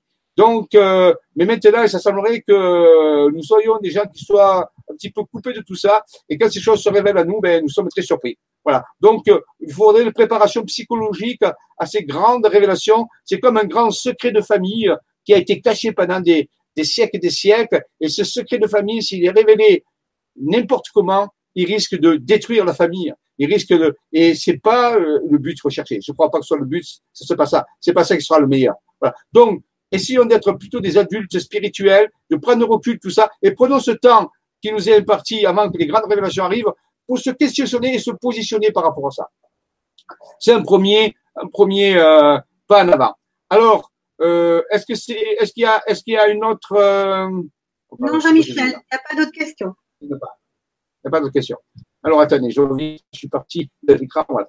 voilà. Alors donc, j'ai préparé une petit texte. Justement, je voulais vous dire que là, euh, j'ai réfléchi à tout ça, vous savez, et dans la stratégie euh, de, de LGC5, du grand changement chaîne 5, il était le but, rappelez-vous, c'est trois ans, ça fait trois ans maintenant. Nous avons fait plus de 30 conférences de deux heures. Nous avons révélé certaines choses et nous sommes loin du compte encore. Si je continuais à ce rythme-là, je pense que j'atteindrai jamais les révélations actuelles avant la date des grandes révélations. Ce qui serait un peu dommage. Alors j'ai réfléchi à tout ça. J'ai dit, mais peut-être que je vais commencer à révéler des choses dans l'ordre qui n'est pas chronologique, si vous voulez. Des choses que j'estime importantes à savoir. Mais il faut savoir que ces choses qu'on va être révélées, eh bien, elles n'ont pas le support chronologique. Elles sont hors de la progression, ce qui donnerait une certaine logique aussi. Donc, mais je crois que vu les temps s'accélérant, vu les phénomènes qui arrivent, le, le, public a le droit d'avoir accès s'il désire. Et si, et s'il est spirituellement mûr, s'il peut prendre du recul par rapport à tout ça, à des nouvelles formes de révélation euh, qui sont, qui s'appliquent maintenant, à notre période de maintenant. Je parle de moi et de, quelques années qui viennent. Alors, c'est pour ça que j'ai réfléchi avec mon équipe euh, de chercheurs et euh, nous allons proposer un nouveau programme. Ce qui ne veut pas dire que de temps en temps, je ne reviendrai pas aux chroniques, c'est-à-dire de donner des bases à, à, tout ça. Mais je crois que si on suit euh, linéairement, on n'arrivera pas à tout dire avant que euh, les grands événements arrivent et c'est et, et c'est pas trop le but recherché. Alors, j'ai préparé une petite liste, elle est purement exhaustive des prochains types de conférences que nous allons donner au niveau du grand changement. Alors, on va parler dans la prochaine conférence. Alors, ça me permet de vous dire que la prochaine Vibra conférence se fera le euh, 8 mai. Le 8 mai, Vibra conférence euh, à 15 heures. Et euh, pour ceux qui suivent l'Académie des Jedi, ça sera le 30 mai. Rappelons-nous que l'Académie des Jedi, c'est une, on dire, les travaux pratiques ou les travaux dirigés de ce qui est donné euh, dans les dans les Vibra conférences. C'est là où on apprend à travailler pratiquement avec des techniques d'alchimie spirituelle, de, de travail de, sur les, sur le, les champs collectifs. C'est ce qui permet d'appliquer ce qui est révélé dans les conférences. Donc, c'est l'Académie Jedi. Tous les mois, à 15 heures, il y a deux heures d'atelier. Là, ça sera le 30 mai le prochain. Et euh, par contre, la Vibra conférence, je rappelle, sera le 8 mai. Alors, voici les thèmes qui vont être abordés dans les prochaines Vibra conférences. Pas forcément celles qui suivent, mais dans celles qui vont venir. Il y a un thème qui s'appellera la nouvelle réalité 5D de Naamia. Naamia étant une nouvelle forme de réalité qui est en train d'apparaître. Il va se dire que tout ceci est étayé par des euh, cartes, par des guématries, par des, euh, par des éléments, des indices, bien sûr. Hein, c'est pas que du parler, c'est que moi. Alors, tout ceci va se mettre, bien sûr, en, phase entre deux périodes pour préparer deux périodes de temps que nous avons reçues. Cette période est 2019 et 2024. Et entre 2019 et 2024, beaucoup d'éléments vont se, vont se mettre en place, finaux, des événements de finalité. Et on, on, va appeler cette période, cette fenêtre temporelle de 2019-2024, The Naamia Project. Naamia étant le nom de la prochaine dimension qui est en train d'interférer avec euh, notre dimension, ce qui va amener l'ascension spirituelle de toute l'humanité en cinquième dimension. Ça, c'est le but du projet. Donc, la prochaine, euh, le 8 mai, on, on commencera à parler de la nouvelle réalité 5D de Namia. Qu'est-ce que c'est, d'où elle vient, euh, comment elle est apparue, où est-ce qu'on peut voir qu'elle est là, ainsi de suite. Ensuite, on va parler dans une autre Vibra conférence des bases transdimensionnelles qui sont des zones spirituelles vivantes de transition d'une réalité à l'autre. Là, on va plus détailler, si vous voulez. La première, on va parler théorie, si vous voulez. Et le deuxième, on va détailler. Si, si ça existe, il doit y avoir des traces, un petit peu comme dans le monde Buchéji, avec cette histoire, avec ces, ces, ces cavernes, avec ces, ces, structures. Donc, base transdimensionnelle, zone spirituelle vivante, de transition d'une réalité à l'autre. Ensuite, on va, plus tard, on fera une vibra-conférence sur le titre, c'est les cités d'or et le trou de verre géant de communication holographique avec les intelligences non humaines spirituellement avancées. Alors, ceci semblerait un petit peu comme Alice au Pays des Merveilles et le magicien d'Oz. Je le sais bien, mais ce sont des vraies réalités. où nous amènerons des euh, éléments pour parler de ces cités d'or et vous verrez qu'elles ont été dessinées, qu'elles se trouvent à certains endroits et euh, ce fameux trou de verre géant qui est en train d'apparaître et qui va nous permettre de communiquer avec des intelligences non humaines avancées et bienveillantes. Nous parlerons aussi dans d'autres conférences ce que s'appelle les facteurs endogènes. Endogènes veut dire des facteurs intérieurs, c'est-à-dire comment on peut envisager l'ascension quantique de la conscience, aussi bien personnellement qu'au niveau collectif, au niveau de l'humanité. Donc une conférence ou plusieurs conférences seront euh, données à ces, à ces sujets. Puis nous étudierons dans une autre conférence les facteurs exogènes, extérieurs, et euh, c'est-à-dire les phénomènes astrophysiques, cosmiques que les anciens connaissaient et qui risquent et qui sont en train d'arriver. Et nous parlerons d'une découverte qui s'appelle l'accélérateur d'énergie spirituelle pour la régulation d'un flash solaire galactique. On verra que sur Terre existe actuellement des technologies très avancées spirituelles, je parle ici, je ne parle pas de technologie terrestre, qui peuvent gérer euh, un flash solaire galactique et ses conséquences. Nous parlerons aussi dans une autre vibra-conférence de le secret de la cité d'or, Al-Kaor. On verra pourquoi elle s'appelle Al-Kaor, une des cités d'or. Je vous dis à l'avance qu'il y a sept cités d'or qui ont été trouvées pour l'instant. Alors, quand je dis d'or, c'est pas de l'or euh, physique, hein, c'est de l'or vibratoire. Les secrets des cités d'or Al-Kaor et sa production des aquaglyphes, des glyphes qui ont été reliés à de l'eau. C'est des écritures, ce qu'on appelle des lettres d'eau. On vous révélera ce secret des lettres d'eau et comment on peut les utiliser pour l'ascension spirituelle. On parlera de l'eau stellaire alchimique et le secret des cinq ondines galactiques. Là aussi, vous verrez des cartes sur lesquelles ces choses apparaissent. Alors, ça semble un peu bizarroïde, hein, mais c'est ça. Ensuite, les dragons galactiques et l'ensemencement de la nouvelle Terre Namia. Qu'est-ce que viennent faire ces dragons Elles sont bienveillantes et comment on va envisager l'ensemencement de cette nouvelle Terre que nous appelons, nous, dimension de Namia. Ensuite, nous parlerons de quelque chose de tout nouveau qui vient juste d'être trouvé euh, par des personnes, une personne qui s'appelle Philippe, et qui s'appelle la prophétie du retour de la femme bisonne blanche et la transition des âges, et comment on peut la situer actuellement, qui est une prophétie des, Amérindiens, et euh, avec sa cartographie et sa révélation finale.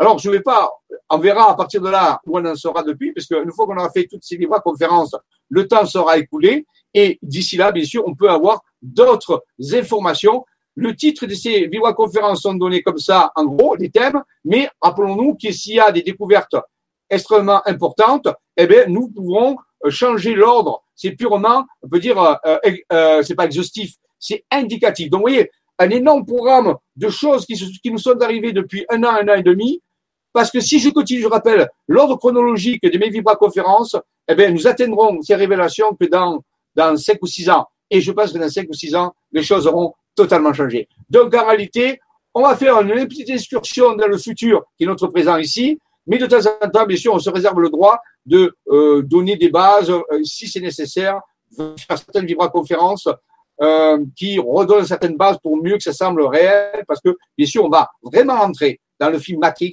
de l'autre côté du miroir, dans Alice au pays des merveilles, dans la cité du Machine Job, et c'est clair que c'est en train d'arriver. Mais nous pouvons en discuter. Pourquoi? Parce que nous avons des éléments tangibles. Nous avons des représentations. Nous sommes allés sur des sites. Nous avons fait des photos. Nous avons fait des rencontres. Des rencontres sont en train de se faire actuellement.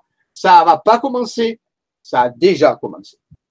Donc ça, c'est euh, une première annonce du programme. Donc ça commence à partir du 8 mai, première vibra-conférence de ce nouveau cycle de révélation extraordinaire, de temps en temps complété par des actualités beaucoup plus récentes. Voilà. Donc merci de, de votre... Vous pouvez en parler autour de vous.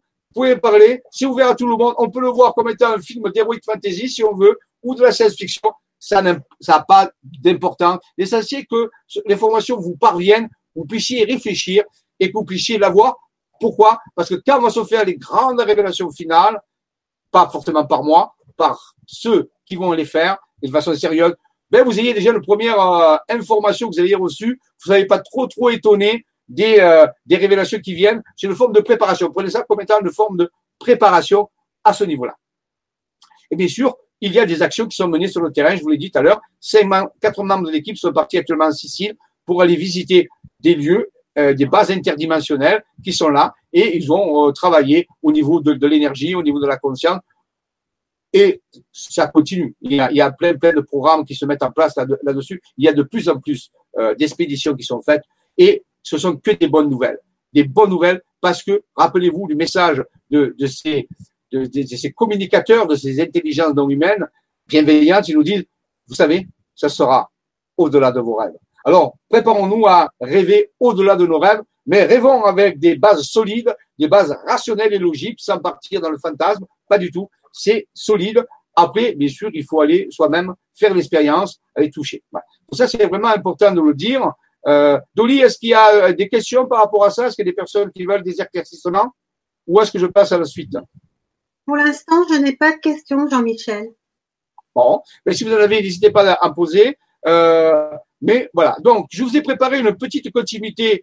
Euh, là, je ne vais pas commencer les révélations euh, de maintenant. Je vous ai préparé une, petite vibra-conférence qui va durer à peu près 50 minutes sur des données. Peut-être certaines données, vous les avez déjà, mais rappelez-vous, prenez ça comme une espèce de révision.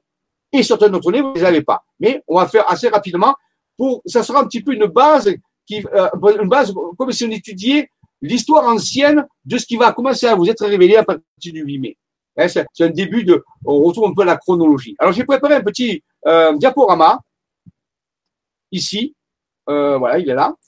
Euh, donc je vais bien sûr penser à partager l'écran. Voilà. Et venir dans ce diaporama. Normalement, ça devrait le faire. Ouais. Voilà. Alors ici, allons-y. Euh, voilà. Donc, la force et la santé et la vitalité planétaire, c'est le nom qu'on nous a donné au groupe de chercheurs avec lesquels je travaille. Force, santé, vitalité planétaire. C'est pour maintenir la planète et l'humanité dans sa force et sa santé pour vivre les événements qui sont en train de se préparer. Nous avons appelé ça aussi la céleste mission ou la mission céleste. Sur votre écran, vous voyez ici des cartes qui ont été dessinées par un des chercheurs il y a à peu près une dizaine d'années en rapport avec son être intérieur. Je rappelle que toutes les cartes que nous présentons sont toutes certifiées venant des êtres intérieurs, des personnes, des opérateurs qui les dessinent. Ce ne sont pas des cartes qui sont données par des contacts extraterrestres, ni intraterrestres, ni d'autres dimensions. Ils viennent généralement et, et parfaitement des êtres intérieurs. Ces dimensions intérieures de l'être qu'on peut appeler le mois divin, si vous voulez, d'une façon plus mystique. Donc ici, Maxime Pellin, à l'époque, a dessiné en reliant, je rappelle, des sommets de montagne et des villages, fait apparaître des structures. Ici, nous trouvons une structure très, très curieuse. Elle est située, on peut dire, au niveau de l'Ardèche, au niveau de la euh, de l'Ardèche, un peu de la Drôme. Et on voit ici des cercles et des carrés. Nous voyons aussi des écritures qui apparaissent. Nous voyons une forme pyramidale et nous voyons une forme d'une clé de vie, un symbole égyptien. Eh bien, donc, au cours des années, au cours des, ça a apparu par, des phases graduelles, tout ceci, ça, et on, s'est aperçu qu'en réalité, il y a dix ans, on nous montrait le début d'une énorme technologie, euh, peut dire radionique, émettrice, qui euh, pouvait apparaître lorsqu'on reliait certaines structures sur la planète Terre. Alors, c'est est-ce que c'est intentionnel? Oui. Nous le savons maintenant. Après des années de recherche et de compilation de données, nous savons que ça a été intentionnellement fait. Nous avons, ce que nous voyons ici n'est pas l'affaire du hasard. Pas du tout de coïncidence, comme on dirait. Et on a pu avoir, grâce à la guématrie, et dans les prochaines, euh, les prochaines vibrages, je mettrai un petit peu de guématrie, puisque jusqu'à maintenant, on n'a fait que des cartes. Et je crois qu'il est temps que vous ayez quelques idées de complément d'information à ce niveau-là. Eh bien, nous avons appris que cette structure-là, vous voyez, qui est là, qui est centrée sur le, le, région qui s'appelle le mont Égual, dans les Cévennes, le mont Égual, eh bien, ça s'appelait la croix de la connaissance céleste templière, cosmique templière. C'était le nom qui a été donné et c'est fait que par des sommets de montagne reliés. Centré sur le mont Égual, la croix de la connaissance cosmique ou céleste des Templiers. Ça, on l'a su par l'utilisation de la gematria, c'est une technique kabbalistique qui permet de chiffrer des phrases mathématiquement, toujours via l'être intérieur. Mais ça, je l'ai beaucoup expliqué dans mes conférences. La deuxième structure qui est ici, elle est centrée sur un village qui s'appelle Céderon, Céderon dans les Alpes de Haute-Provence. pas très loin de Sisteron. Mais justement, Céderon, c'est le nom du village. Alors, on, s'est aperçu après qu'on peut dire, mais c'est curieux parce que c'est vous voyez. C'est, on dirait que le nom du village avait référence à deux cercles à trouver. Un cercle centré sur le village de Céderon et un cercle euh, centré sur le mont Égual. Ça fait bien c'est phonétiquement ces deux ronds. C'est deux ronds. Ici, c'est la croix de la connaissance terrestre templière. C'est inscrit dans un carré, voyez. Ici, la croix est inscrite dans un carré, donc c'est la connaissance terrestre, parce que le carré, symboliquement, ça représente la terre. Ici, le cercle, vous voyez que les bords de la croix sont euh, euh, courbés, ça fait comme un cercle, un cercle dans un cercle, on peut dire. Eh bien ici, c'est le cercle, c'est le ciel. C'est pour ça que c'est la connaissance cosmique templière, céleste templière. Ici, c'est la connaissance terrestre templière. C'est-à-dire que les Templiers avaient deux types de connaissances. Une connaissance céleste spirituelle, qui n'était pas de ce monde, puis une connaissance terrestre euh, de ce monde. C'était un ordre. Ça, c'est une révélation qui nous a été faite. À l'intérieur, ici, des codes apparaissent. Ici, le code, c'est 3, 3, 9. Tout écrit par des sommets de montagne, il faut le savoir. Hein. Là, on voit, la carte est prise de loin, on voit pas les détails, mais je peux vous garantir que c'est que des sommets de montagne qui, reliés, donnent ça. Alors, qu'est-ce que ça veut dire 3, 3, 9 Ça, c'est la guématrie qui va nous l'expliquer. Je l'ai plus en tête, mais je sais que c'est un code. Parce que ce qui m'intéresse ici, c'est que l'écriture, la forme de l'écriture, vous voyez, pour la faire rentrer dans ce triangle, qui est un triangle isocèle en réalité, eh bien, la forme de l'écriture a été réduit proportionnellement. Ça, c'est vrai, euh, c'est prouve que c'est une intelligence qu'il a fait, parce que les, les, les 3, le 3 et le 9 pourraient être de la même taille. Eh bien non, il s'adapte totalement à ce triangle. 3, 3, 9 est un code qui, lorsqu'on le résout par la technique de la Kabbale, de la technique de la Gematria, nous donne des informations de ce qu'est cet ensemble de structures. Je vais en parler. En haut, on ne le voit pas très bien ici, il y a deux triangles qui sont rectangles, toujours dessinés par des sommets de montagne. Il n'y a rien qui est dessiné comme ça. Ici, à l'intérieur, un est écrit 3 et l'autre a écrit 9. 9 toujours avec des sommets de montagne. Ce qui est curieux ici, c'est que le 3 est, est, totalement intégré dans ce triangle. Le triangle a été fait et le 3 a été trouvé après. Donc, c'est-à-dire ceux qui ont positionner les sommets de montagne, on peut dire, ou les villages, et tenu compte que le 3 devait rentrer dans ce triangle, il ne dépasse pas. Pareil pour le 9, il a été adapté. C'est une signe d'intelligence, c'est un signe de volonté. C'est 3 et 9. 3 et 9, c'est beaucoup plus facile à décoder que 3, 3, 9, malgré que dans le 3, 3, 9, il y a un 3 et un 9 aussi. Ici, 3, 9, en gematria, si j'applique la gematrie ou langage français, c'est-à-dire que si je prends que la lettre A vaut 1, la lettre 2, B vaut 2, la lettre C vaut 3, donc la lettre Z vaut 26, si j'applique cette technique sans réduire les valeurs, si je cherche le mot, un des mots qui a la valeur 39 avec la constitution de ces lettres, eh bien, il se trouve qu'il y a un mot très fort, très puissant. Il y en a plusieurs de mots, mais il y en a un qui est très puissant, c'est le mot Dieu.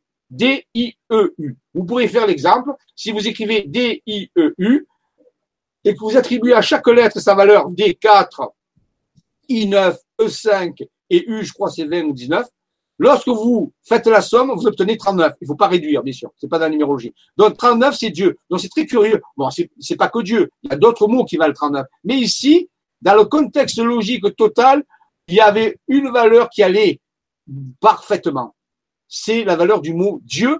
Et ici, Dieu n'est pas pris dans son sens, on peut dire, mystique, spirituel. Ça peut simplement dire aussi, pour les gens, pour mettre à l'aise les gens, si vous le voyez du point de vue mystique et vous êtes à l'aise avec ça, c'est bien, il n'y a aucun problème. Je n'ai pas de problème avec le mot Dieu au niveau spirituel. Mais souvent, les personnes, actuellement, ont des problèmes avec ça, ils disent, ah, Dieu, c'est la religion. Ben, si on veut sortir de ce concept, si vous avez des problèmes avec ça, et c'est OK, eh bien, prenons Dieu avec une autre façon de l'écrire. Prenons D, après le D, on met un point. Après, on met un I, on met un point. Après, on met un E, et un point, un point, et on met un U.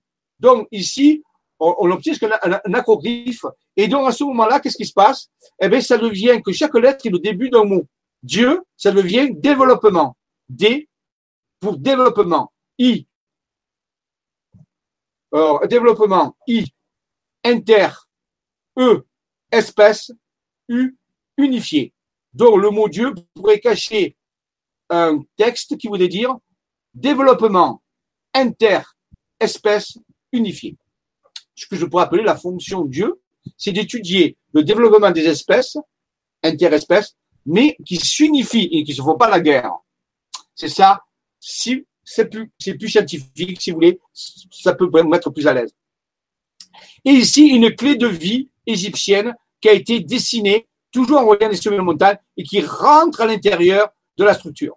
La clé de vie a euh, comme symbole au niveau des Égyptiens, appelé aussi clé de Han, ça ouvre les dimensions supérieures de la conscience. C'est aussi un objet, une forme qui soigne et qui soigne les vibrations, qui, euh, qui, qui, qui, peut dire qui amplifie les bonnes vibrations et qui soigne les vibrations pathologiques. Ça, ça a été démontré par la radionique. Donc, on peut dire que nous avons affaire, si nous regardons l'ensemble du schéma, nous avons affaire à une connaissance céleste, une connaissance terrestre qui s'unit, qui s'unit et qui converge vers, un, vers un, une fonction qui est le développement interespèce unifié, le tout relié à un symbole de guérison et d'ouverture multidimensionnelle. Et si nous prenons l'ensemble de la structure de tout ça, nous obtenons ce que nous avons, ce que les êtres intérieurs nous ont révélé, et ils nous ont dit, cette structure, c'est comme un vaisseau, c'est comme une technologie géante qui émet des fréquences vibratoires et qui a une action sur la planète entière, comme une espèce d'artefact. C'est pas quelque chose qui est intégrable par notre cerveau, c'est un artefact. Ça veut dire c'est un objet qui n'appartient pas à notre conception. Il est gigantesque, il fait 180 km à 200 km de long, il fait euh, plusieurs dizaines de kilomètres de large, il faut le savoir. Euh, il existe réellement. On nous sommes allés euh, sur certains points de cette, de structure. Et il a fallu lui donner un nom. Et le nom qui a été proposé pour cette immense structure, cette immense technologie, on peut dire, dont nous n'avons pas l'habitude, bien sûr, parce que c'est pas une technologie comme une fusée ou comme une voiture. Eh bien, on va lui donner un nom. On va l'appeler le vaisseau. C'est un vaisseau dans le sens à la fois de vaisseau, de quelque chose qui permet de se déplacer, ou alors d'un vaisseau, c'est des alchimistes et le vaisseau des alchimistes, c'est l'athanor, c'est le vase dans lequel se fait la, métamorphose alchimique. On appelle ça un vaisseau aussi. Donc, alors ici, c'est pas un vaisseau pour se déplacer dans l'espace, mais c'est un vaisseau qui permet de se déplacer dans la conscience. Et oui, il faut être étonné. Ça fait partie des grandes révélations qui vont venir. L'humanité va être confrontée à, comme une accélération de son évolution à, de façon foudroyante et il va falloir tenir le coup. Il va, beaucoup de notions nouvelles vont venir et euh, nouvelles, pas si nouvelles que ça, on les a oubliées. Disons, nous avons ici un vaisseau de la conscience, un vaisseau qui nous fait voyager dans l'évolution et non pas dans l'espace comme on a l'habitude avec une fusée ou une voiture ou, des, pourquoi pas une soucoupe volante, mais un vaisseau, on peut dire, euh, galactique. Et ici, il nous fait voyager dans l'évolution. Il nous fait voyager dans la dimension de la conscience. Et eh bien, cette, structure va porter un nom. On, on lui a donné un nom. On l'appelle le vaisseau Atlantis Shambhala c'est bizarre comme nom, je suis d'accord, mais c'est le nom qui est, sorti et euh, il est toujours resté avec ce nom-là. Dans cette structure, on va l'appeler le vaisseau Atlantis Shambhala. Il existe en terre de France, bien sûr. Il fait plusieurs centaines de kilomètres. Et une première structure que Maxime Pellin a pu mettre en évidence graduellement au cours des mois, il y a une dizaine d'années. C'est la structure, on peut dire, fondatrice. C'est la première qui est apparue.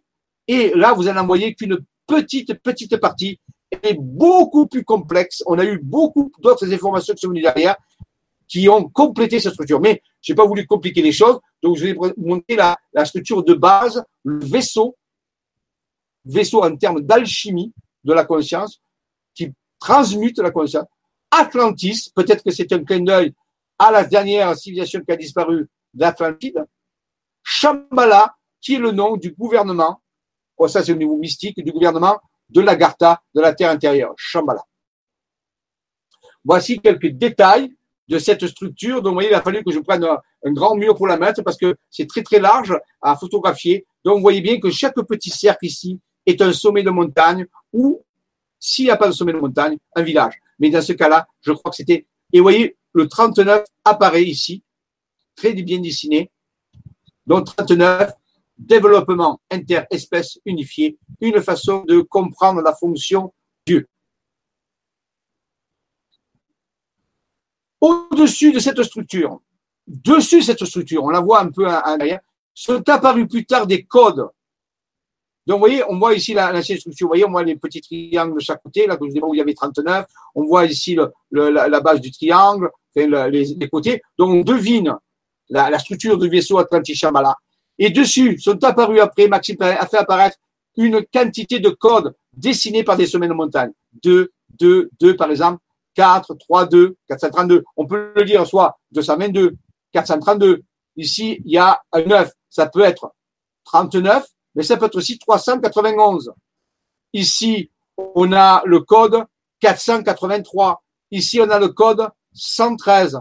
Ici, on peut avoir le code 196. Ici, on a un code qui est 6, 6, 6. Alors, bien sûr, je le dis, rien à voir avec le chiffre de la bête. Ça n'a rien à voir. J'ai déjà expliqué dans mes conférences que ce n'est pas du tout, c'est une mauvaise interprétation de quelque chose qui n'a rien à voir avec le fameux nombre de la bête, l'antichrist, tout ça. Ça n'a rien à voir.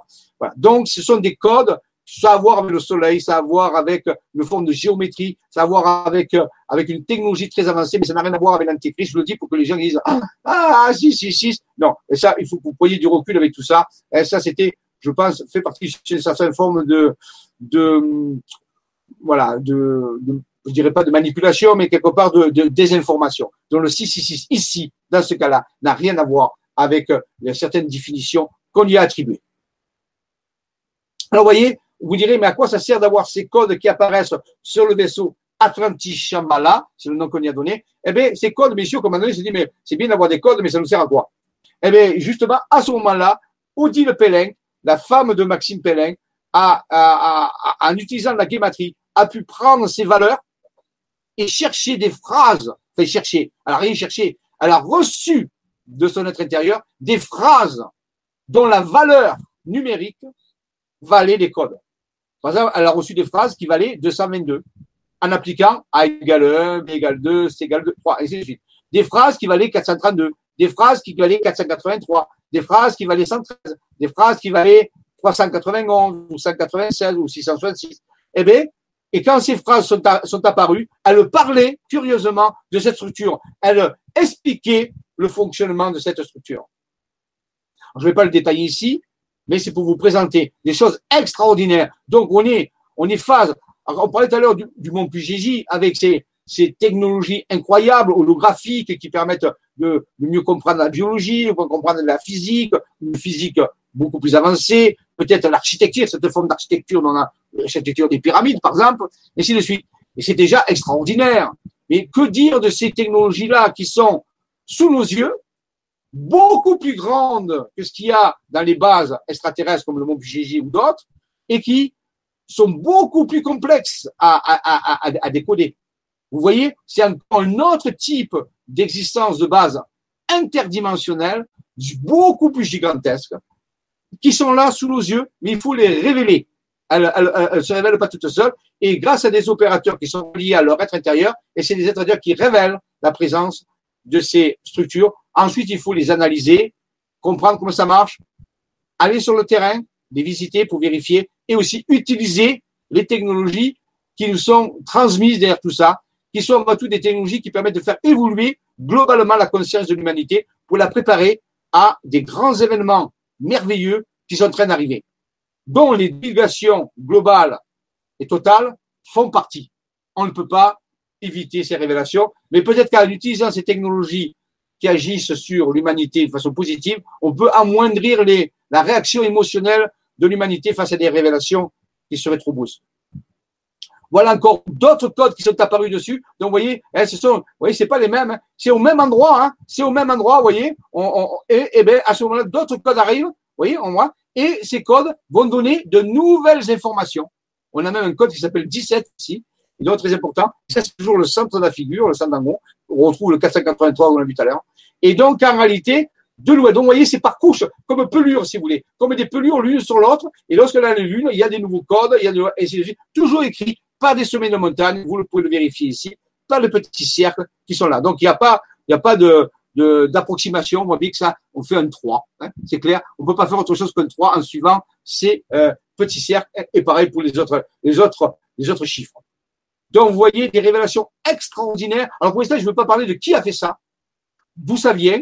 Ça sera pour les prochaines conférences qu'on va faire. Je vais commencer à en parler. Ça va être extraordinaire, ça va être totalement incroyable et je suis, j'en conviens.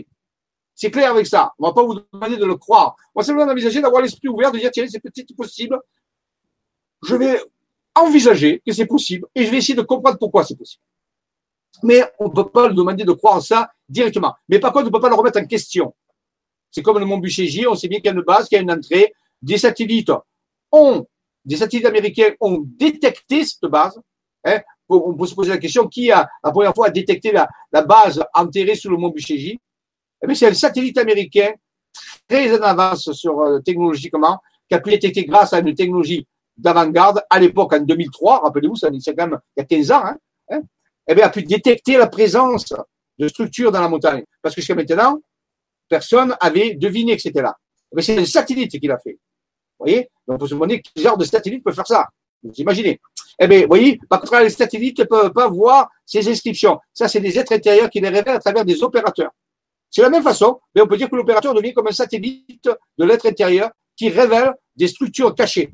Et ensuite, il faut les décoder, il faut comprendre et les utiliser parce que c'est un plan. C'est pas seulement là pour là, c'est un plan pour que l'humanité puisse vivre de la meilleure façon, transition des âges, le passage qui lui est proposé.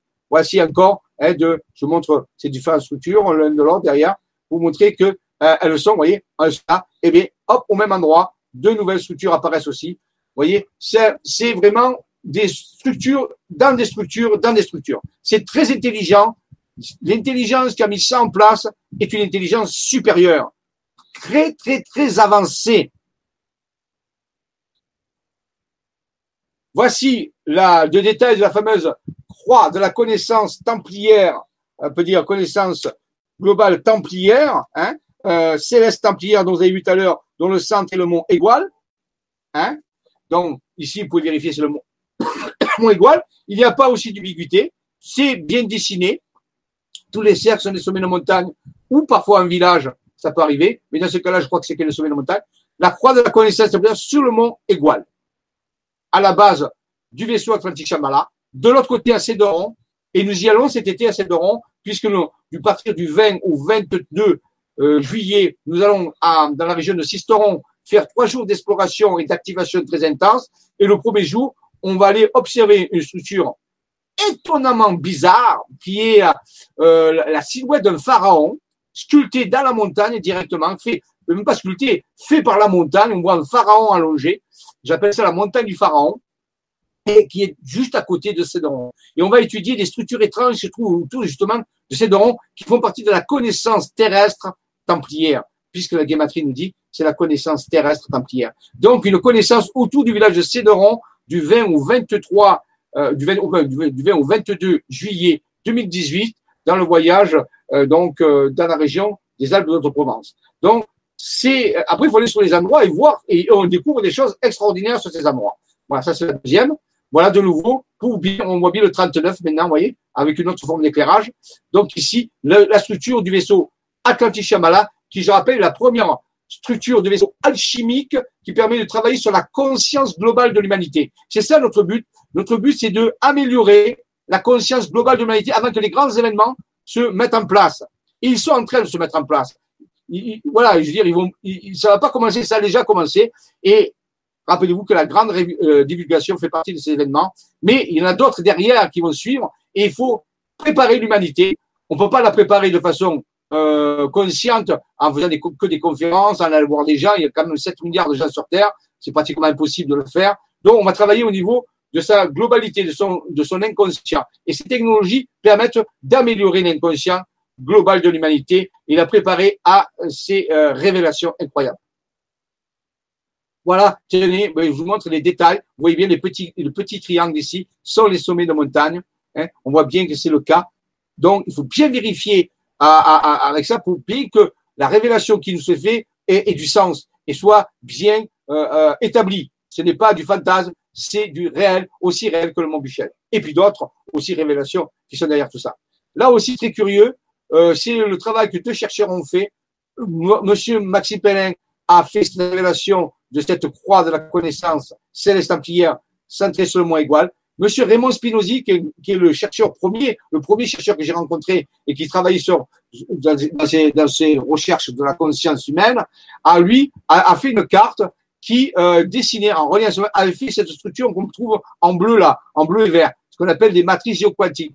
Et on s'est aperçu qu'en réalité, on pouvait superposer ici, sur ce lieu-là, qui est le moins égal, la, la, la croix de la connaissance céleste templière sur cette structure-là qui est ici. À l'époque, c'était deux structures à part. Et on s'est aperçu que si on les superposait, ça pouvait donner quelque chose d'intéressant et que, vu que c'est un vaisseau, eh bien, ça, ça pouvait, la, la, la, structure en dessous, là, la structure géométrique qui est ici, est ici, eh bien, ça pouvait devenir comme un moteur. On nous a dit c'est comme un moteur quantique. Et ça, c'est un peu comme les pales du moteur qui tournerait. Mais bien sûr, c'est, c'est, c'est, c'est, c'est imagé, c'est imagé. Mais on a trouvé ça incroyable. Et si vous approchez de la carte, si vous vous approchez de la carte ici, chaque carte a un numéro. Devinez le numéro de cette carte sur laquelle M. Raymond Spinozzi, via son être intérieur, a pu dessiner ce moteur quantique qui se connectait un peu, on peut envisager ça comme étant un rotor, un, tourbillon tourbillon quantique qui fait fonctionner ce vaisseau de la conscience, eh bien, la carte vaut 339. C'est le numéro de la carte. Là, on a été scié ce jour-là. On a regardé la carte. Si vous approchez de l'écran et pour grandir, vous verrez, il y a 3, 3, 9. C'est le numéro de la carte. Le numéro de la carte avait une valeur du code qu'il y avait sur le vaisseau Atlantis Shamala qu'on avait au début, le 339, le 339 qui était inscrit, euh, on va faire une petite marche arrière, on peut vous, vous le remener, s'il veut bien. Voilà. Regardez, mais le numéro de la carte, mais c'est le nombre qui a été écrit par les semaines de montagne. Le numéro de la carte est fait par Michelin. C'est incroyable. Ça, ça nous a été. C'est des petits détails comme ça qui nous ont dit que nous sommes dans un au pays des. C'est totalement vérifiable. C'est sans problème. Donc ça, ça nous a vraiment encouragé. Voilà, ben vous voyez, là, j'ai fait, je me rappelle plus, j'avais fait euh, un agrandissement. Eh bien, regardez le moteur ici, c'est de rond, croix de la connaissance cosmique templière, le moteur quantique fait par Raymond Spinozzi, qui est une matrice géoquantique très complexe, relié à des sommets de montagne. Numéro de la carte, 339, local. Carte Michelin. Gare Héros. Voilà. Donc, la matrice se trouve dans le gare et dans l'Héros. Donc, et on retrouve en bas ici, bien sûr, notre vaisseau Atlantique Shambhala. Donc ça, si c'est, si vous dites que c'est un hasard, je crois que là, vous déraisonnez carrément. Donc, c'est vraiment quelque chose. Et c'est plein de détails comme ça qui nous ont encouragés à continuer à rester sur la route et aller de, de, de niveau en niveau. Donc, vous voyez que c'est absolument important. C'est totalement logique, totalement rationnel, malgré que ce soit extra, extra, extraordinaire. C'est un fait. Les deux se côtoient, la fois la logique et le rationnel, et l'irrationnel. L'irrationnel à un plus haut niveau. Des vaisseaux, des vaisseaux alchimiques, gigantesques, qui ont été construits, on ne sait pas par qui, pour l'instant, on va dire, point dire, le grand architecte, je ne veux, pas dire Dieu, hein, un grand architecte ou des grands architectes ont construit ces choses-là ils nous sont en train de recevoir leurs informations à travers nos êtres intérieurs. Pour pouvoir les utiliser, c'est comme de l'ingénierie, pour pouvoir les utiliser dans le grand passage de la tradition des âges. Voilà ici des détails. Euh, vous voyez, par exemple, ici, ben, on a un endroit qui s'appelle le champ des bondons. Ben, le champ des bondons, c'est rempli de menhirs. Je crois qu'il y a une centaine de menhirs. Le champ des bondons. Nous sommes allés là-bas, à pied, à visiter ces menhirs. Le champ des bondons, c'est toute une région remplie de menhirs. C'est quand même curieux que dans cette région, il y ait des menhirs et des beaux menhirs, comme comme en Bretagne. Magnifique. Et regardez, il y a un autre endroit qui s'appelle l'abbaye du bonheur. C'est quand même curieux. Ils appellent l'abbaye du bonheur. Le mont, le mont est là, le mont Égual. L'abbaye du bonheur. Pourquoi? Parce qu'il y a un petit ruisseau qui s'appelle le bonheur. Et à l'endroit où il y a euh, où il y a le ruisseau qui coule, qui s'appelle le bonheur, c'est comme ça. Eh bien, il y a une abbaye qui est là, qu'on a visité, qui est ruine, qui s'appelle l'abbaye du bonheur. Et je vous garantis que le paysage, on dirait un paradis. Si un jour vous avez l'occasion de aller dans cet endroit, aller visiter cette petite abbaye qui est, qui est en ruine maintenant, dans la vallée du bonheur, dans le, où il y a un petit cours d'eau qui passe, le bonheur. C'est vraiment un bonheur, c'est vraiment un paradis. Surtout qu'à côté, nous avons un village qui s'appelle le Saint-Sauveur. Ça s'invente pas, le Saint-Sauveur. Après, on peut même jouer avec le nom des villages, avec les noms des, villes, ainsi de suite. Voilà. Donc, en réalité, c'est très important, ces structures-là. Je vous montre que, et nous voici, vous voyez, vous voyez, regardez, un des menhirs, mais il y en a beaucoup d'autres c'est pas le champ des Bondons ici. Le champ des Bondons est plus loin, mais c'est jalonné par des menhirs qui font, ben, vous voyez, on parlait tout à l'heure de géants, de 3, 3, 3 mètres 50, ouais. Ben, imaginez, c'est à peu près ça. Ce sont des géants de pierre. Nous voici ici, euh, c'était en 2008.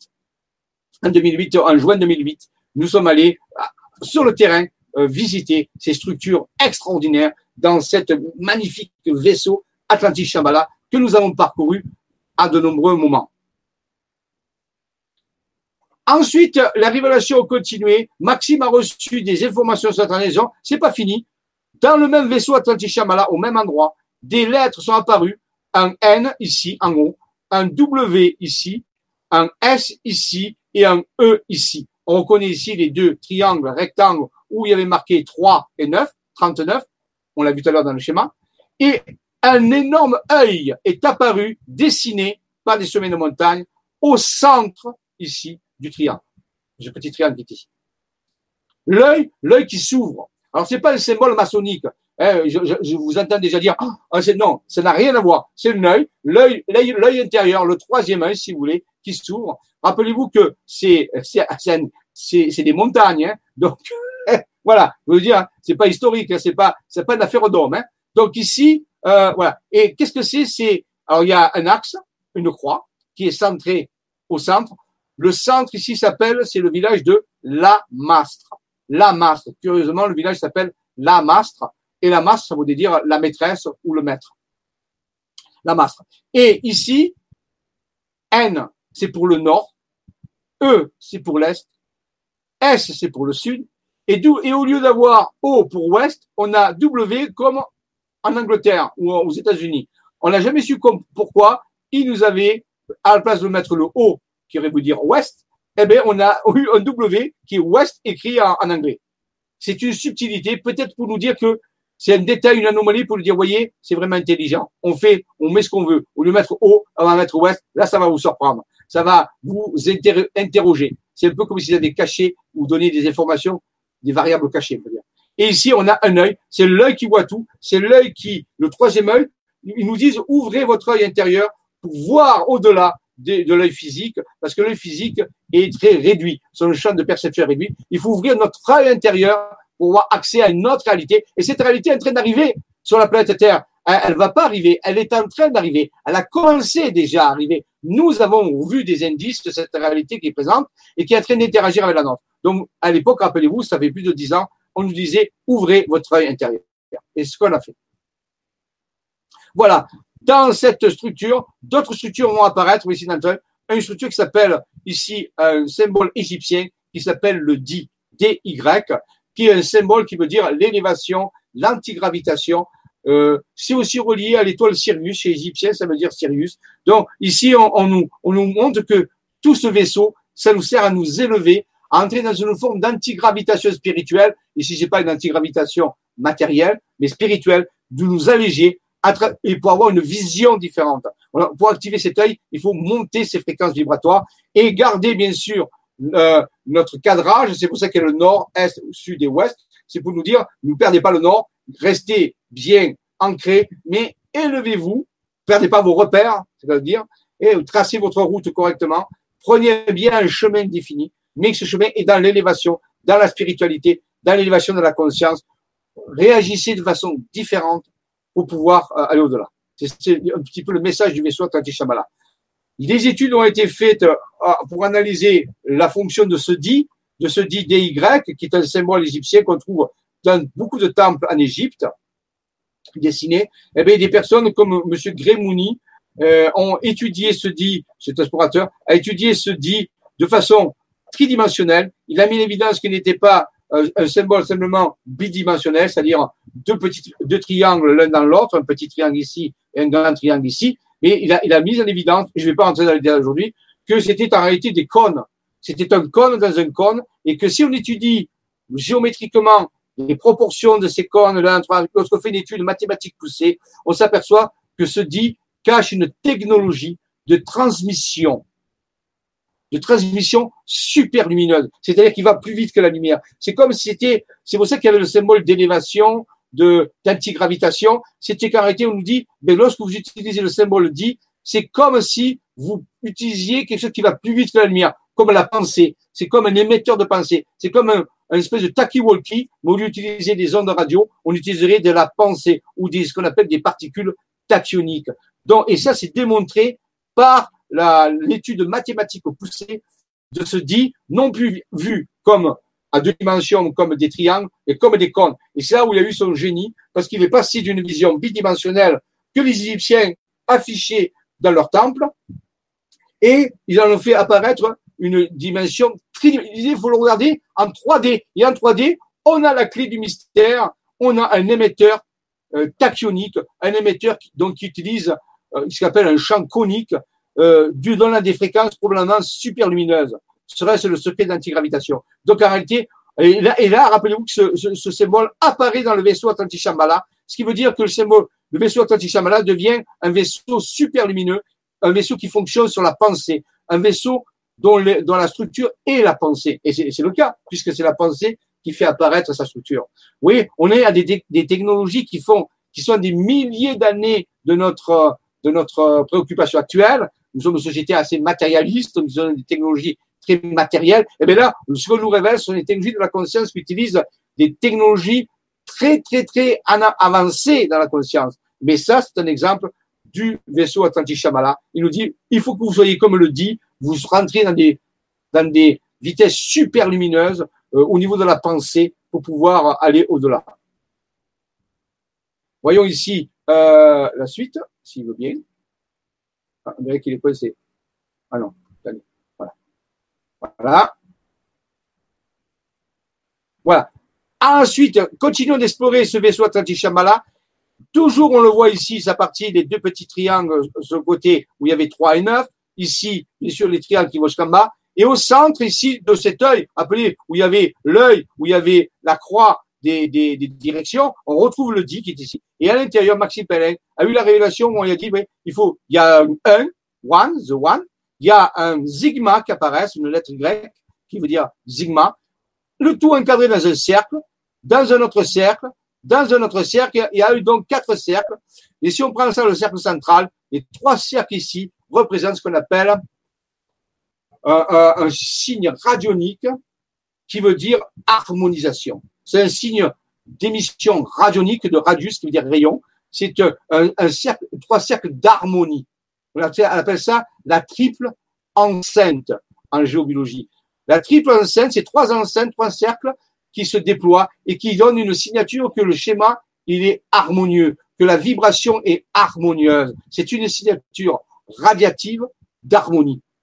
Au centre, on compte pas ce cercle, le cercle c'est le cercle central, c'est le point central. Il y a un, un c'est vers l'unité.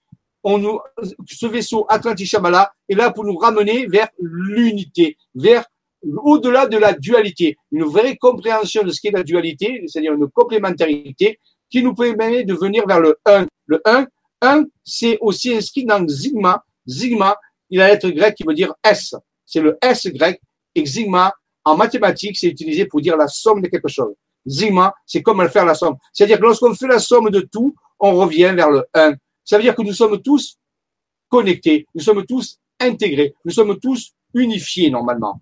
Mais nous, nous ne voyons pas ces choses-là, car nous regardons avec notre œil extérieur, nos yeux extérieurs, eh bien, si on regarde ça avec l'œil intérieur, on verra notre unité. Et si l'humanité arrive à, se voir comme étant une unité, une humanité, et non pas des nations, des peuples, des gens qui se hein, mais qu'on se voit comme, à un certain niveau comme une unité, alors à ce moment-là, elle pourra atteindre l'antigravitation, elle pourra atteindre l'élévation de conscience et elle pourra passer dans une autre, dans une autre existence, dans une autre réalité qui est en train de se manifester actuellement. Donc c'est un projet qui nous dit, voyez les choses dans le 1, ce n'est pas facile de le voir parce que nos yeux physiques nous voient toujours des choses séparées. C'est par l'œil intérieur, par la méditation, par l'amour, par le pardon, rappelez-vous, qu'on peut voir l'unité dans la pluralité. Nous, voyons les choses plurielles, nous voyons que les choses séparées. Mais si nous continuons à voir les choses séparées, nous ne verrons jamais l'unité des choses. Il y a une certaine unité dans ce monde, mais il faut la voir avec l'outil qui va avec. Et l'outil, c'est l'œil intérieur. C'est le fameux œil qui a été tracé nord, sud, est, ouest dans le vaisseau Atlantis Shambhala. C'est ce qui nous amène à la pensée, à la pensée vibratoire, la pensée d'élévation, l'élévation de la conscience. Voilà un des messages de ce vaisseau Atlantis Shambhala, ce vaisseau alchimique qui produit une alchimie spatio-temporelle, on peut dire, une alchimie qui n'est pas connue sur Terre, mais déjà que l'alchimie normale n'est pas connue, très peu connue, et eh bien là, c'est encore une alchimie céleste, on peut dire, euh, on pourrait l'appeler l'alchimie spatio-temporelle. Et même des Égyptiens connaissaient ce, cette chose, puisqu'ici, à partir de hiéroglyphes égyptiens, nous avons pu reconstituer le vaisseau Atlantis Shambhala à travers les hiéroglyphes. Et alors, bien sûr, ça nous donne d'autres explications complémentaires. Je ne vais pas rentrer dans les détails aujourd'hui parce que ça nous amènerait très loin.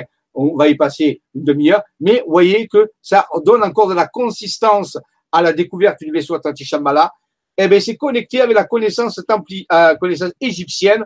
Bien sûr, la connaissance égyptienne, c'est ces singes ici qui représentent Thoth, le dieu Thoth, c'est les babouins. Ici, vous avez Nephthys. Ici, vous avez Isis. Ici, vous avez le Djed avec Osiris à l'intérieur, une clé de Ankh et deux bras qui sortent qui s'appellent le Ka, faire le Ka en égyptien. Et donc, vous voyez, et nous, on a rajouté les triangles. Et eh bien, les triangles du vaisseau Atlantique Shambhala se connectent totalement, intégralement au hiéroglyphe égyptien. Donc, ça veut dire que dans ce hiéroglyphe égyptien était encodé le schéma, l'archétype du vaisseau Atlantique Shambhala, qui lui est dessiné par des semaines en Provence sur des centaines de kilomètres.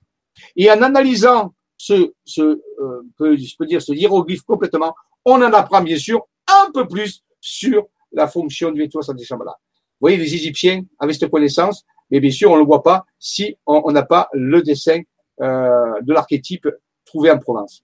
Donc, merci à l'Égypte, euh, c'est très important. Donc, vous voyez, voilà. Alors ensuite, au cours du temps, là, on a fait, on a fait un zoom arrière et on, voit que on a essayé de rassembler, on n'a pas tout rassemblé ensemble, à la fois le schéma et les codes. Vous voyez, tout se superpose. Et à la limite, si on mettait tous les trucs, on verrait plus rien pratiquement. À un moment donné, on l'a fait, on voit plus rien. Tellement c'est dense et c'est tout, tout parfait. Il n'y a aucun problème. Donc le vaisseau, le vaisseau Atlantique Shambhala est une vraie énigme. Euh, un vrai, euh, un vrai rébut qui nous est proposé à notre intelligence pour que ces intelligences non humaines, ces intelligences intérieures, ces intelligences quantiques que nous sommes, exercent notre cerveau naturel, notre cerveau ordinaire, à évoluer, à muter, à penser d'une façon différente, en utilisant des émotions qui nous font aller vers le un, c'est-à-dire vers l'amour, le pardon. C'est ça qu'ils nous disent, qui nous il y a un véritable enseignement. Ça fait penser au crop circle, bien sûr, mais là, on est beaucoup plus euh, grand que les crop circles, puisque l'échelle, c'est des centaines de kilomètres. Vous voyez, on est à Lyon ici, et en bas, on est à Orange. Donc là, entre Lyon et Orange, je crois qu'il y a 150, 200 kilomètres, un peu plus même. Donc, vous voyez, vous évaluer à peu près, euh, euh, et vous montez au-dessus, puisque la croix monte là. Dans la largeur, c'est moins grand, mais ça fait entre 180 kilomètres. Donc, ce sont des structures gigantesques, codées, signifiantes, qui ont du sens, qui ont du sens pour les gens qui s'intéressent à l'évolution de la conscience, bien sûr. C'est un peu comme les hiéroglyphes égyptiens. La plupart des gens ne comprennent rien.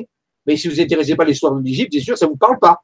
ici, ceux qui s'intéressent à, au processus qu'on appelle l'ascension, au processus de l'ascension de la conscience, de passer à une nouvelle forme de réalité supérieure, eh bien là, ce sont des informations qui sont données, qu'il faut décoder avec certaines techniques géométriques, cabalistiques, d'autres aussi techniques qui viennent, en utilisant les sciences actuelles, la physique quantique, les neurosciences, euh, la biochimie électronique, toutes ces choses-là, et d'autres sciences, l'architecture organique par exemple, toutes ces nouvelles sciences permettent de décoder le message de ces intelligences non humaines intérieures qui nous transmettent au-delà de l'espace et du temps pour nous aider et soutenir dans dans l'ascension de la conscience. Voilà ici. Alors ensuite, ici, il y a même deux choses qui sont arrivées. Plus tard, euh, des constellations ont pu être dessinées en reliant des sommets de montagne sur des cartes. Et quand on a euh, superposé le vaisseau Atlantique Shambhala avec des constellations, on, ces constellations nous ont raconté une histoire qui était reliée d'une certaine façon au vaisseau Atlantique Shambhala. Pour vous dire très rapidement, l'ensemble de ces constellations, il y en a une, deux, trois, quatre, cinq, six, je crois qu'il y en a sept normalement. Une, deux, trois, quatre, cinq, six, non, il y a six. Mais il y en a sept normalement, et il en manque une ici. Ici, parce que c'est un, c'est un tableau synthétique, c'est la, la, le mythe d'Andromède. Ce sont des constellations qui constituent le mythe d'Andromède. Ici, on a Cassiopée, ici, on a, on a le, roi, alors il y avait Cassiopée, c'était la reine, la mère d'Andromède. Le roi, euh, c'est fait, je crois. Ensuite, il y a, euh, une, ici, c'est le fameux, euh, la, la, fameux, euh, euh, la bête, la baleine, enfin, le, le, gros monstre marin, euh, qui, euh, qui, est, représenté par la constellation du lézard. Ici, vous avez euh, donc Pégase et euh, Persée. Et ensuite. Donc, tout ça, c'est, on nous raconte le mythe d'Andromède. Qu'est-ce que vient faire le mythe d'Andromède connecté au vaisseau Atlantique Shambhala Eh bien, en étudiant puissamment ce mythe, alors remettant dans un contexte, il nous a révélé des informations qui nous ont mieux expliqué le rôle du vaisseau Tachi Shambhala. Alors, rien que, la, rien que le décodage profond de ce mythe, représenté ici par des constellations dessinées par des sommets de montagne sur, la région de la France, dans une région de la France, eh bien, ça prend plusieurs heures parce qu'il faut connaître l'histoire, connaître chaque personnage, et après il faut comprendre l'allégorie pour l'actualiser dans le vaisseau Atlantic Shambhala. Et tout ceci a été fait. Tout ceci a été fait, ça nous a ouvert des nouvelles possibilités. En gros, ils nous disent, mais voyez, vous devez euh, sauver cet Andromède, Andromède qui va être mangé par la baleine, par ce, par ce monstre marin, mais pour cela, il faut euh, que Persée, qui est le signe de l'intelligence, avec son cheval et les Pégases, va, puis, va pouvoir utiliser un outil qui s'appelle le, le, visage de la méduse, la tête de la méduse qui a coupé, pour pouvoir sauver euh, euh, Andromède. Et sauver Andromède, ça veut dire sauver le monde en réalité. Donc pour ça, il faut utiliser une technologie qui pétrifie le mal, qui pétrifie les, les, les choses qui sont en désordre. Eh bien, pétrifier les choses en désordre, c'est le rôle de la tête de la méduse. Et parce que tout, tout, tout vivant qui regarde la tête de méduse se, se transforme en pierre, nous dit le mythe. Eh bien, ça veut dire que nous devons changer notre regard et que quelque chose qui est déformé, nous devons le transformer en quelque chose qui est non déformé. C'est comme ça qu'on peut sauver Andromède. Andromède, ça vient de andros, qui veut dire l'homme, med, médecine, la médecine de l'homme. Donc c'est la véritable médecine de l'homme. L'idée, c'est toujours pareil. Élevons-nous, voyons les choses de façon différente, évitons, évitons de nous venger, de juger, de chercher des coupables. On n'en a plus le temps. Les choses vont tellement vite maintenant. Bien sûr, vous pouvez décider de prendre cette voie, la voie de la justice, c'est-à-dire de chercher des coupables et de les punir. Vous pouvez le faire. Mais laissez-moi vous dire, vous n'aurez pas le temps de faire autre chose. Et quand arrivera les grands événements, ben là, vous serez bien embêté. Parce que vous ne serez pas dans un état émotionnel bien propice à faire ce, passage dimensionnel. Donc, vous voyez, c'est une question de temps, c'est une question de méthodologie. On peut choisir toujours les méthodes, les méthodes les plus simples qu'on connaît, ou d'autres méthodes. Et si on choisit la voie du cœur, la voie de la compassion, la voie du pardon, eh bien là, on va libérer du temps pour pouvoir se préparer à la, la, transition des âges, à l'évolution de Voilà un des messages qui nous ont été donnés globalement en, en analysant tous ces codes, tous ces décès. Et là, rappelez-vous, s'il y a dix ans de ça. Ici, ici, ici, ici, par exemple, on a rajouté d'autres découvertes qui, vous voyez, on a fait des cartes synthétiques. Après pour vous apercevoir la complexité de ces informations, le tout cohérent. Ici euh, est apparu au niveau du mont égal euh, un texte qui est écrit par les semaines de montagne, il a marqué code égal, avec le mot égal, dont le mot du mont, du égal est apparu, code égal 36-15. En 36-15, c'est le code du Minitel. C'est les anciens Minitel qu'on utilisait avant. Maintenant, on ne connaît plus les jeunes qui sont maintenant ne connaissent pas les Minitel. Mais à mon époque, moi, ça existait. 36-15 était un code de Minitel. Qu'est-ce que ça veut dire vraiment? Est-ce qu'on nous parle du Minitel ici? Non, je parle qu'on nous parle peut-être de système de communication ou que peut-être il faut voir plus loin dans les valeurs 36 et 15, peut-être que ça cache de la symbolique derrière. Et de l'autre côté, il y a un code, c'est marqué code aussi, on voit pas très bien, hein, code 12.12.12. Et c'est Maya.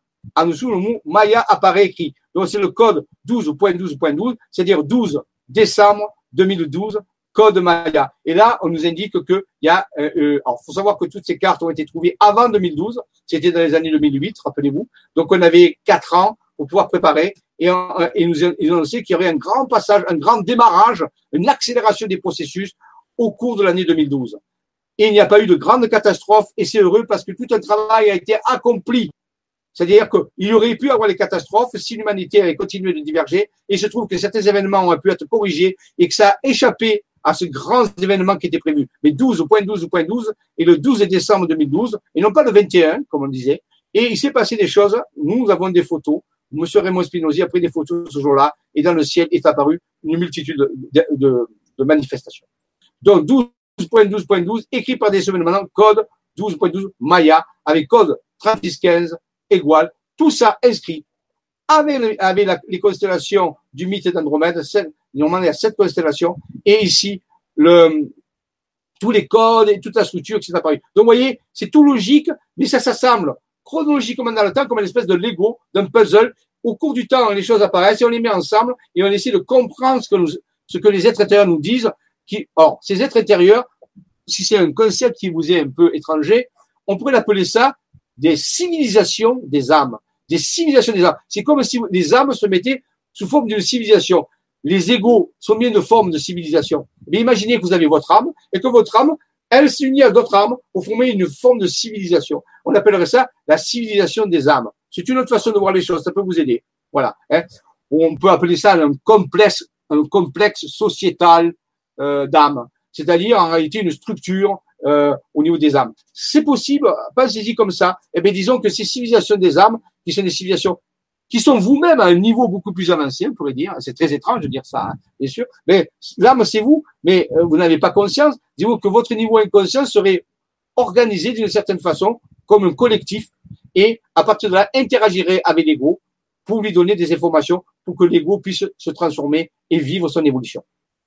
Donc, c'est à peu je résume ici de, de grandes, grandes années de recherche. Il a fallu mettre du temps pour comprendre toutes ces choses-là. Ce sont des messages qui sont en Encore une autre façon, vous voyez, de, on tourne autour, autour de ce vaisseau. Vous voyez que une même structure peut, ici, on a rassemblé le fameux, le triple ancêtre comme tout à l'heure avec le sigma, le 1. On a rajouté un carré qui est apparu. Le code, code 3615 égale code 121212 ou mieux Maya. Et ici, là, on ne voit pas bien, il y a là, LA, hein, moi, je le connais parce que j'ai vu les cartes à l'origine, LA, mastre, mère, au centre de l'œil ici. La mastre mère. Et la mastre est vraiment un long du village. Vous pouvez vérifier sur Internet, sur Google, vous tapez la mastre, vous verrez. Ici, c'est, c'est dans l'Ardèche, la mastre. La mastre mère, la mère. La mastre veut dire la maîtresse. Ça veut dire que c'est la matrice, maîtresse, mère. Le vaisseau mère. Le vaisseau qui est apparu en premier, qui, on peut dire, qui, va ensuite diffuser plein d'autres structures qu'on a trouvées au cours des années après. On a eu des centaines de structures qui sont apparues. Me dire ça, ça peut dire la structure mère. C'est une structure à partir duquel les choses ont commencé à se déployer. C'est pour ça qu'on l'appelle la mastre, la mastre, maestre, maestre. en provençal, on dit maestre, ça veut dire le maître. La mastre, là, c'est féminin. La mastre, mère. C'est une figure mère féminine. Alors, il est c'est Je vais m'arrêter là. Je vais pas aborder euh, des choses trop compliquées parce que là, c'est.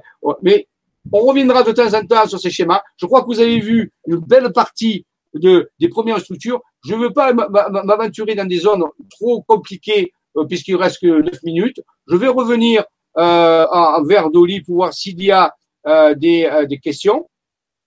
Non, Jean-Michel, il n'y a pas de questions. Bon, il n'y a pas de questions. Bon, ben écoutez, euh, c'est très, bien. Euh, Peut-être qu'il y aura après. Voilà, donc euh, là, je rappelle que, en effet, je, suis parti en arrière, en arrière pour montrer sur quelle forme de base, base, sens, pas, pas les bases, mais la base sur laquelle on a commencé à travailler il y a une dizaine d'années, depuis, ça s'est accéléré, accéléré, accéléré. On a des centaines et centaines et centaines de figures qui sont apparues. Il y a des textes qui sont apparus. Il y a des figures compliquées. Il y a des technologies qui sont apparues. Ça s'est mis à diffuser, diffuser, diffuser, diffuser à partir d'une structure mère, la mastre, le vaisseau Atlantis Shambhala, tout ceci préparé à l'avance par Raymond Spinozzi qui avait commencé à, à, définir des matrices, des matrices, des matrices. Mais ça, j'en ai parlé dans d'autres conférences. Je vais pas revenir toujours au zéro. Donc, on a fait, rappelez-vous, 36 conférences. Et sur les 36 conférences qu'il y a sur le site, euh, le grand changement que, nous avons donné, eh bien, on a parlé déjà de ces débuts de, ma, de, ma, de euh, Raymond Spinozzi, ainsi de suite, comment ça s'est passé. Je ne vais pas y revenir dessus. Ça, ça existe. Référez-vous à ces, à ces vibra-conférences si vous les.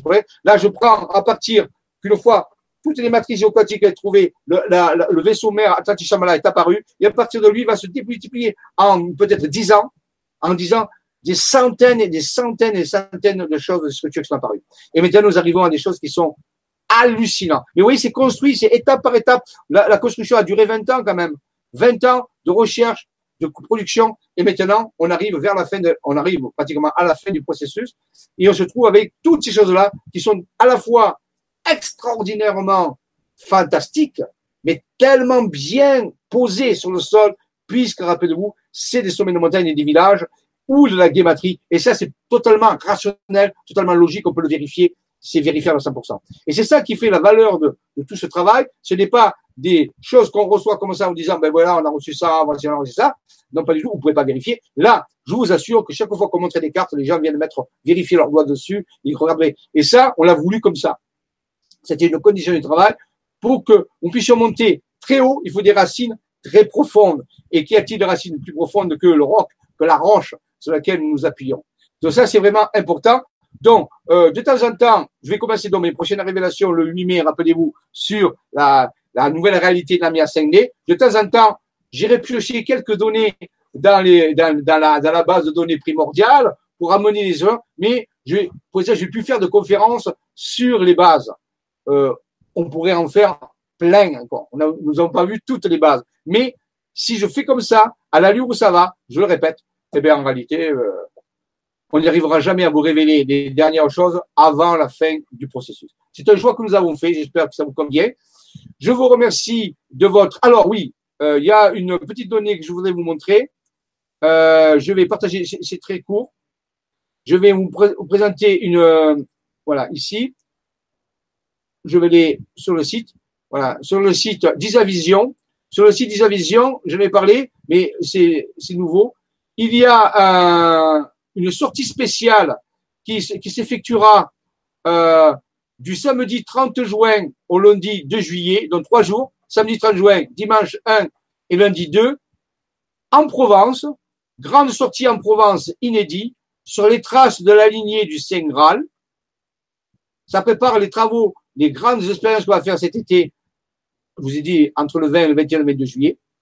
Samedi 30, sur les traces du secret des Templiers, passage de Jésus en Arles et les mystères égyptiens. Là, on va aller étudier la possibilité que Jésus est passé en arbre, quels sont les indices et quelles sont les preuves, et les mystères égyptiens en arbre aussi, vous verrez, quelque chose d'extraordinaire. Le dimanche 1er juillet, sur les traces de Sarah au Sainte-Marie de la Mer, et on va visiter l'hypogée, qui est un dolmen de la pays de Montmajour. Là, de grandes révélations vont être faites sur la lignée du Saint Graal.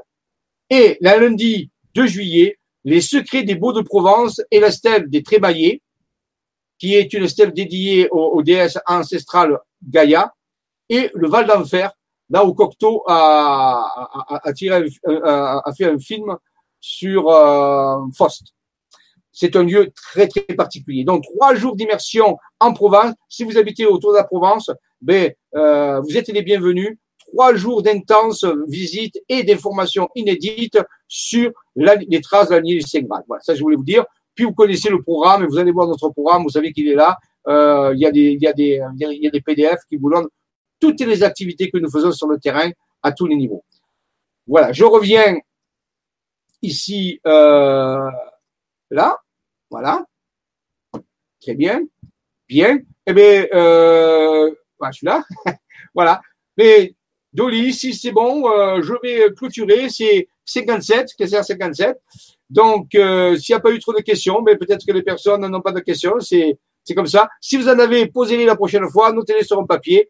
Nous, nous laissons toujours du temps pour des questions. S'il y en a, nous répondons. S'il n'y a pas, eh bien, c'est que vous avez tout compris, vous avez tout saisi.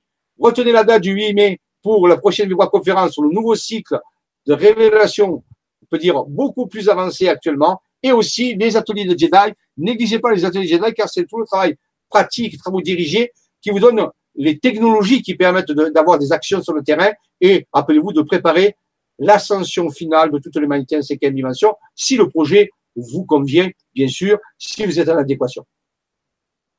Dolly Merci. Tu as quelque chose à rajouter Merci à vous tous pour votre participation.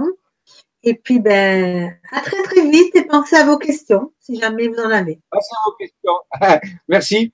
Que la force soit avec vous et qu'elle reste. Merci encore Emmanuel Poisson. Merci à toutes les personnes qui donnent de leur, de leur temps, de leur volonté et de leur énergie pour euh, s'occuper de cette transition euh, planétaire car elle sera au-delà de nos rêves.